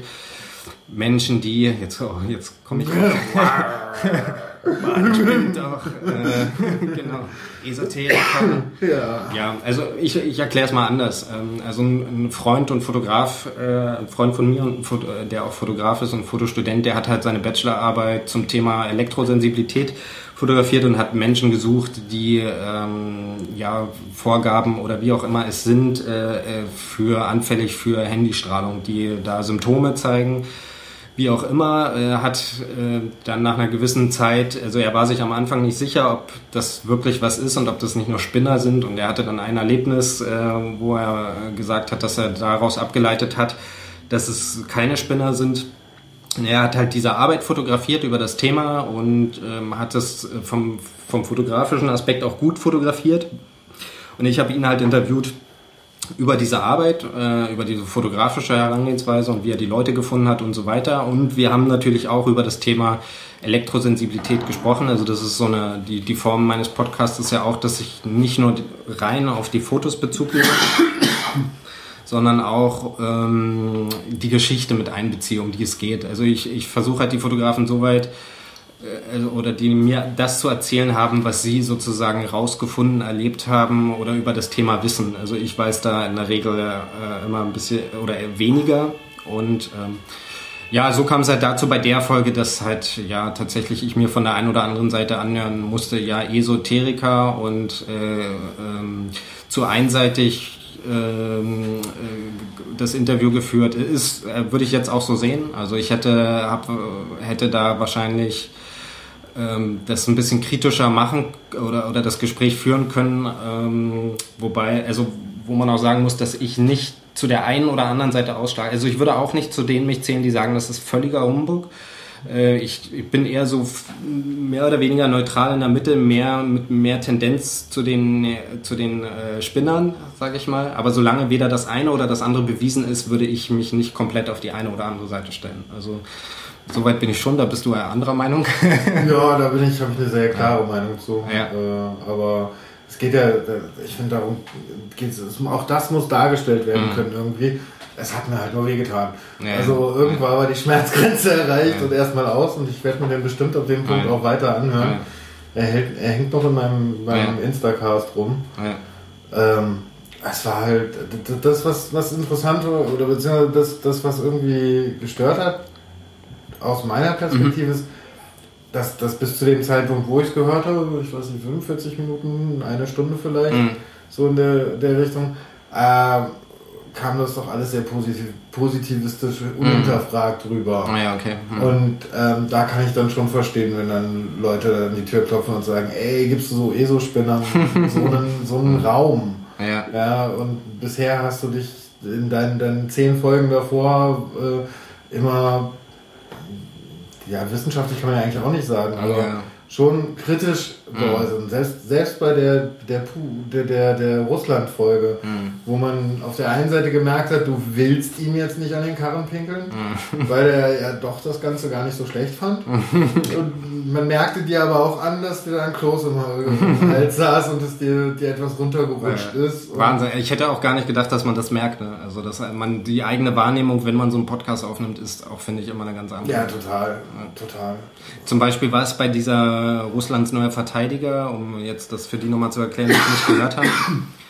Da ging es darum, dass ähm, Philipp Jeske ein äh, patriotisches Feriencamp in Russland fotografiert hat, wo den Kindern halt russische Traditionen vermittelt werden und denen auch äh, beigebracht wird, wie man mit Waffen umgeht, äh, selbst sechs-, siebenjährigen, wie man mit Messern tötet und solche Geschichten und äh, das, also das war so im Groben äh, die Geschichte und selbst da dachte ich eigentlich nach dem Podcast, Mist, ich war zu unkritisch irgendwie. Ich habe ähm, hab so die Konfrontation gesucht und habe sie irgendwie nicht bekommen, weil er sofort äh, zurückgezogen hat und gesagt hat, äh, naja, ich will nicht zu viel sagen, ich sympathisiere, äh, nicht ich sympathisiere ja, aber ich kann das zum Teil verstehen, weil er war, der Fotograf war halt auch selbst russischstämmig.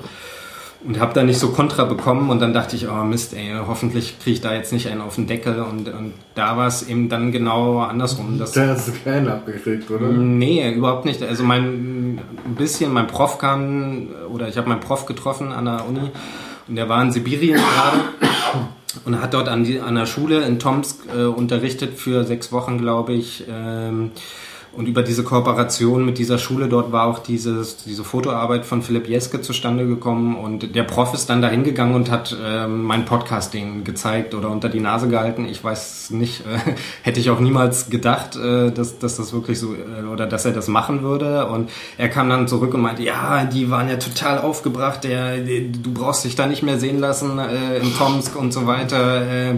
So ein Arschloch, der zieht hier unsere Tradition in den Dreck und so weiter. Und äh, an dem Punkt dachte ich dann so, na okay, dann bin ich ja wohl zum Teil doch äh, meiner, meiner Pflicht nachgekommen und habe das irgendwie kritisch äh, beäugt. Das war dann, ähm, war okay. Also war irgendwie dann, äh, war witzig. Ich hätte gar nicht, ich habe das für mich in dem Sinne gar nicht so kritisch wahrgenommen im Podcast, wie es dann doch woanders oder von anderen Leuten wahrgenommen werden das könnte. Das ist auch witzig, weil die, die schärfste Kritik in, im Endeffekt in dieser Russland-Sendung ist, dass man merkt, dass du dir neue Fragen überlegen musst. Ja, krass. Dass du anders formulieren musstest und dass du eigentlich, ähm, eigentlich in dir wirklich auch so, so, wo ich mir dann teilweise denke, jetzt frag doch mal danach. Und dann hast du eigentlich nach einem, dem gleichen Thema mhm. gefragt, aber sehr viel diplomatischer ausgedrückt.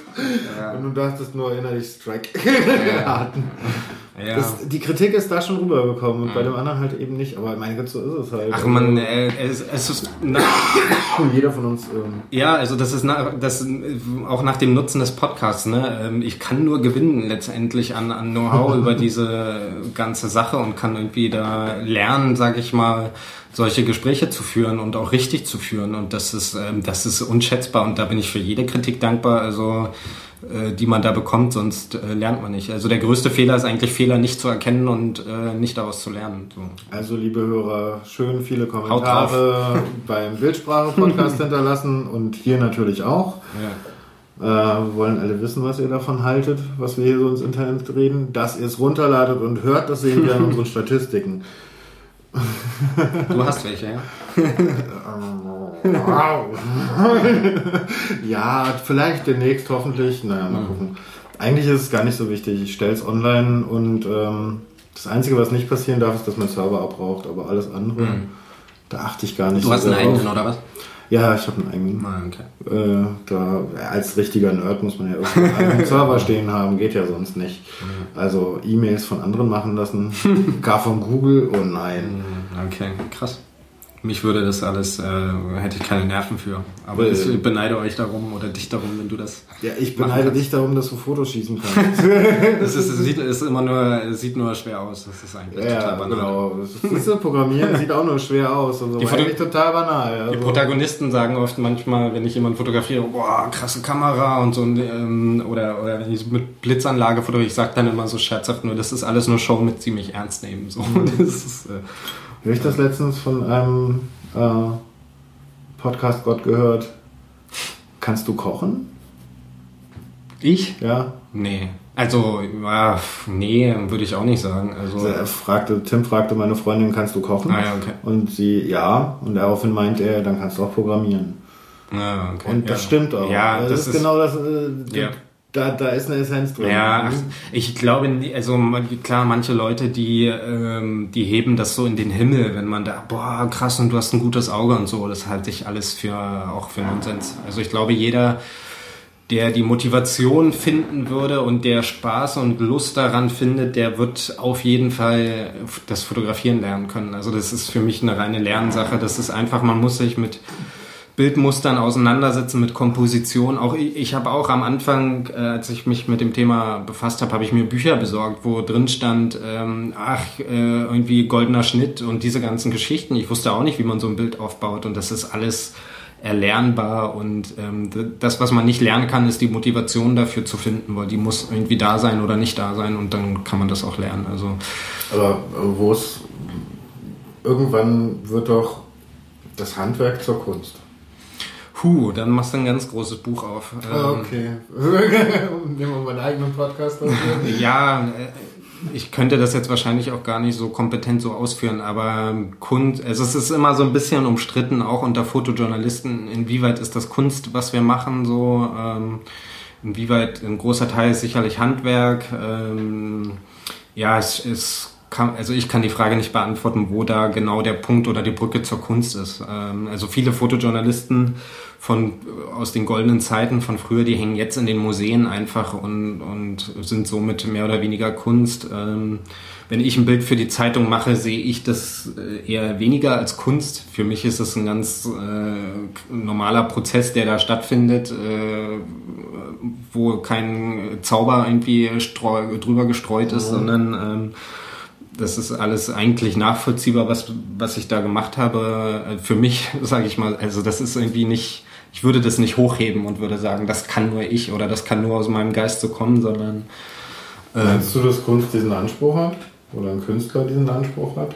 Ja, ich, ich das ist nämlich. Das ist, äh, ich habe Kunst noch nie richtig verstanden. Also, richtig, genau. und das ist, dann ist es Kunst. Und das ist nämlich genau der Witz, das habe ich von einem Kunstprofessor gelernt der halt gesagt hat, wenn jemand sagt, äh, Kunst noch nie verstanden, dann weiß er, was Kunst ja. ist. Weil Kunst kann man nicht verstehen. Ja, das glaube ich auch. Also kann, kann er, und er meinte sogar, sogar so weit gegangen, Kunst ist es immer, wenn jemand anderes darin eine Kunst sieht. Mm, ja, würde ich unterschreiben. Ja. Du selber kannst gar nicht definieren, was ist Kunst.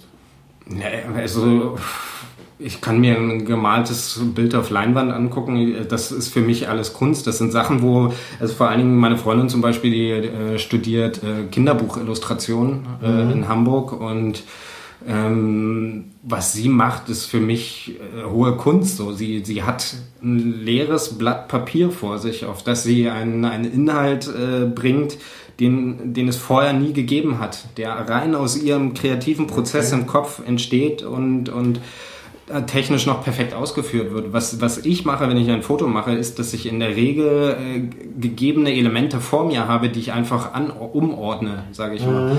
Also ich habe da eine Handlung, die stattfindet, je nachdem aus welchem Winkel ich sie angucke, ist das Bild anders aufgebaut und drückt dann äh, simpel gesagt nur noch drauf, sage ich mal. Ähm, aber, aber diesen, diesen Inhalt komplett neu zu schaffen und, und neue Zusammenhänge dann äh, da zu, zu erstellen, die es in der Form in der Realität noch nicht gegeben hat. Ähm, ein Stück weit würde ich sagen, dass das vielleicht ähm, Kunst ist. Keine Ahnung. Also ist, ich, ich glaube, die, die Definition. Nicht Kunst nee, eher weniger. Also definitiv. Ja.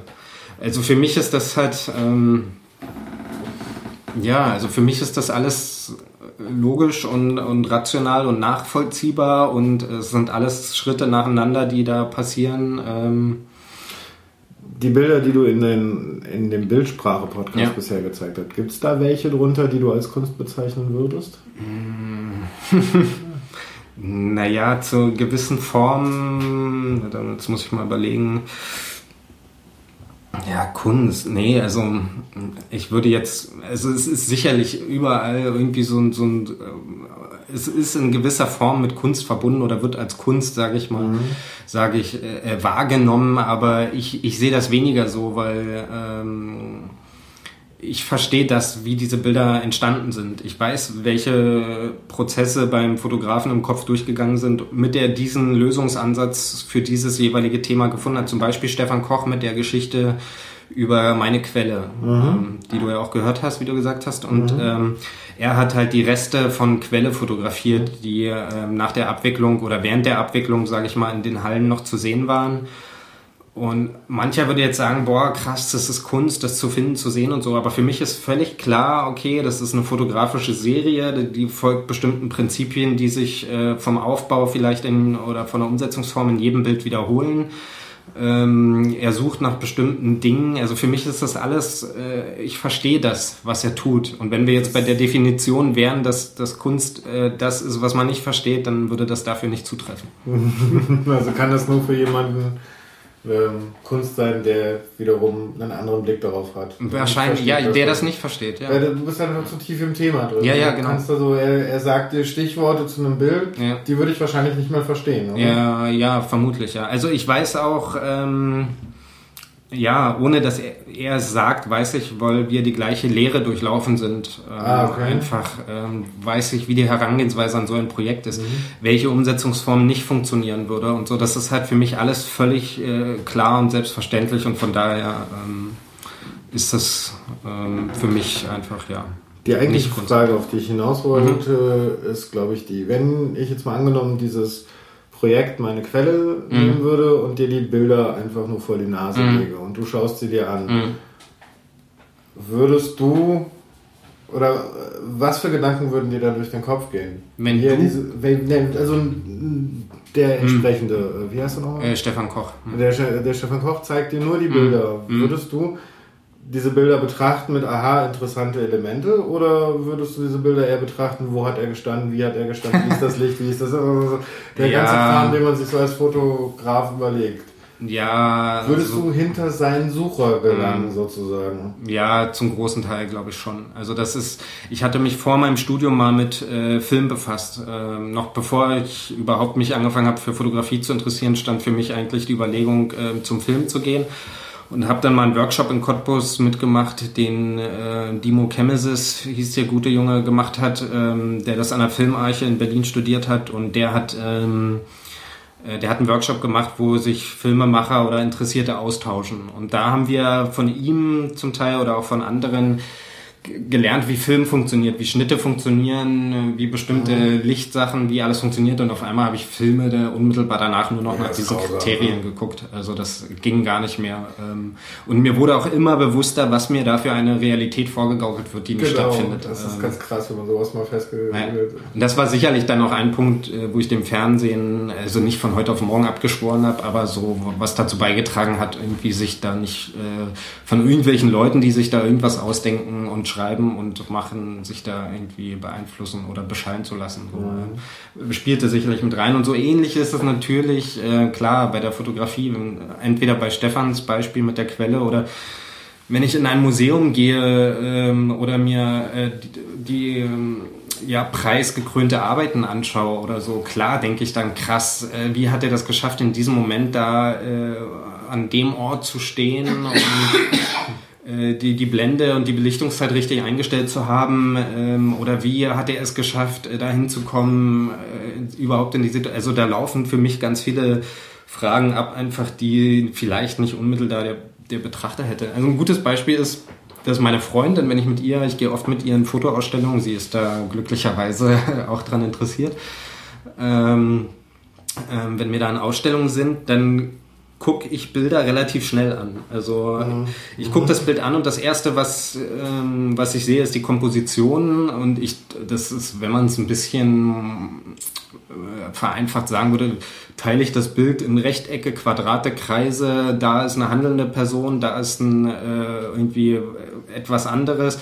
Also ich äh, teile das Bild in so ein, in so ja, in eine gute oder in eine schlechte Komposition auf, wenn man mal so will. Dann sage ich mir so, ah ja, gutes Bild, ist gut gebaut, der Moment stimmt, in dem das, die Handlung stattfindet, äh, die Person hat genau auf den richtigen, in der richtigen Sekunde auf den Auslöser gedrückt das Licht ist super und so. Also für mich ist tatsächlich eher ein pragmatisches Angucken und äh, wenn es ein richtig gutes Bild ist, dann berührt es mich auch in irgendeiner Form.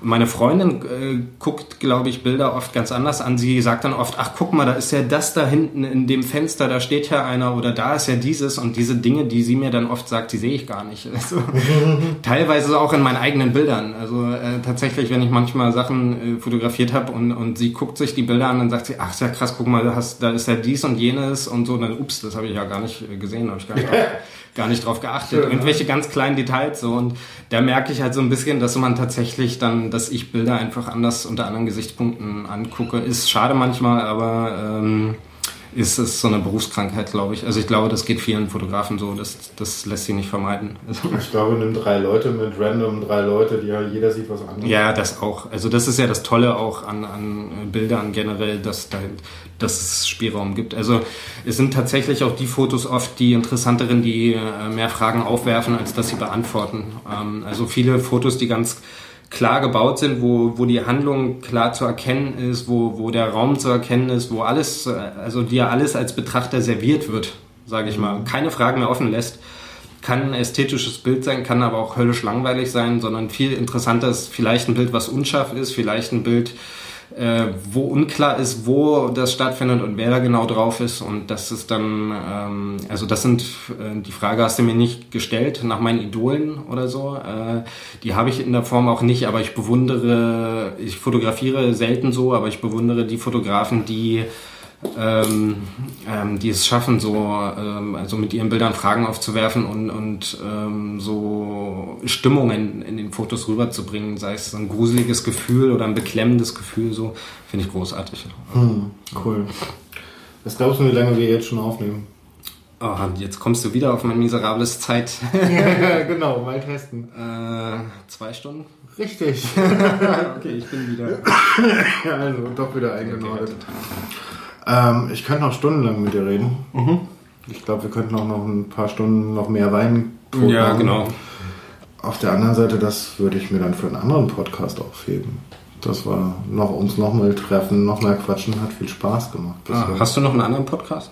Ich habe noch einen anderen Podcast, ja, um uns herum. Oh, da, den kenne ich gar nicht. Ähm, da, Im Moment, der ist auch in einer sehr langen Winter-, Sommer-, Winterpause. Hm. Jetzt also seit gut anderthalb Jahren haben wir da nichts mehr gemacht, hm. einfach weil ich nach Berlin gezogen bin. Hm. Und da geht es eigentlich darum, dass wir Leute über ihre Berufe interviewen. Ah, okay. Was sie in ihren Berufen machen, wie sie dazu kommen mhm. und so.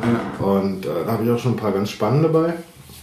Das sollten wir halt mal wieder beleben und da würde ich dich dann auch mal ja, gerne. Den klar. Fotojournalist ausfragen, auch wenn ich das hier schon sehr ausführlich gemacht habe. Es, macht, äh, es ist echt eine witzige Erfahrung, auf der mehr oder weniger anderen Seite zu sitzen. Sonst bin ich immer der, der das irgendwie. Das wäre meine nächste Frage gewesen. Ja, also sonst habe ich immer. Äh, ist das eigentlich der Interviewte zu sein? Na, ich sag mal, ich bereite meine Folgen sonst schon vor, so dass ich versuche, über die Fotografen schon vorher Infos zu bekommen dass ich mich in das Thema so oberflächlich einlese, dass ich so ein bisschen eine Ahnung habe, äh, was abgeht. Im Detail sollen mir die Leute das dann erklären, aber ich muss teilweise schon äh, konkret nachfragen, wo ich sonst bestimmte Dinge einfach nicht erfahren würde.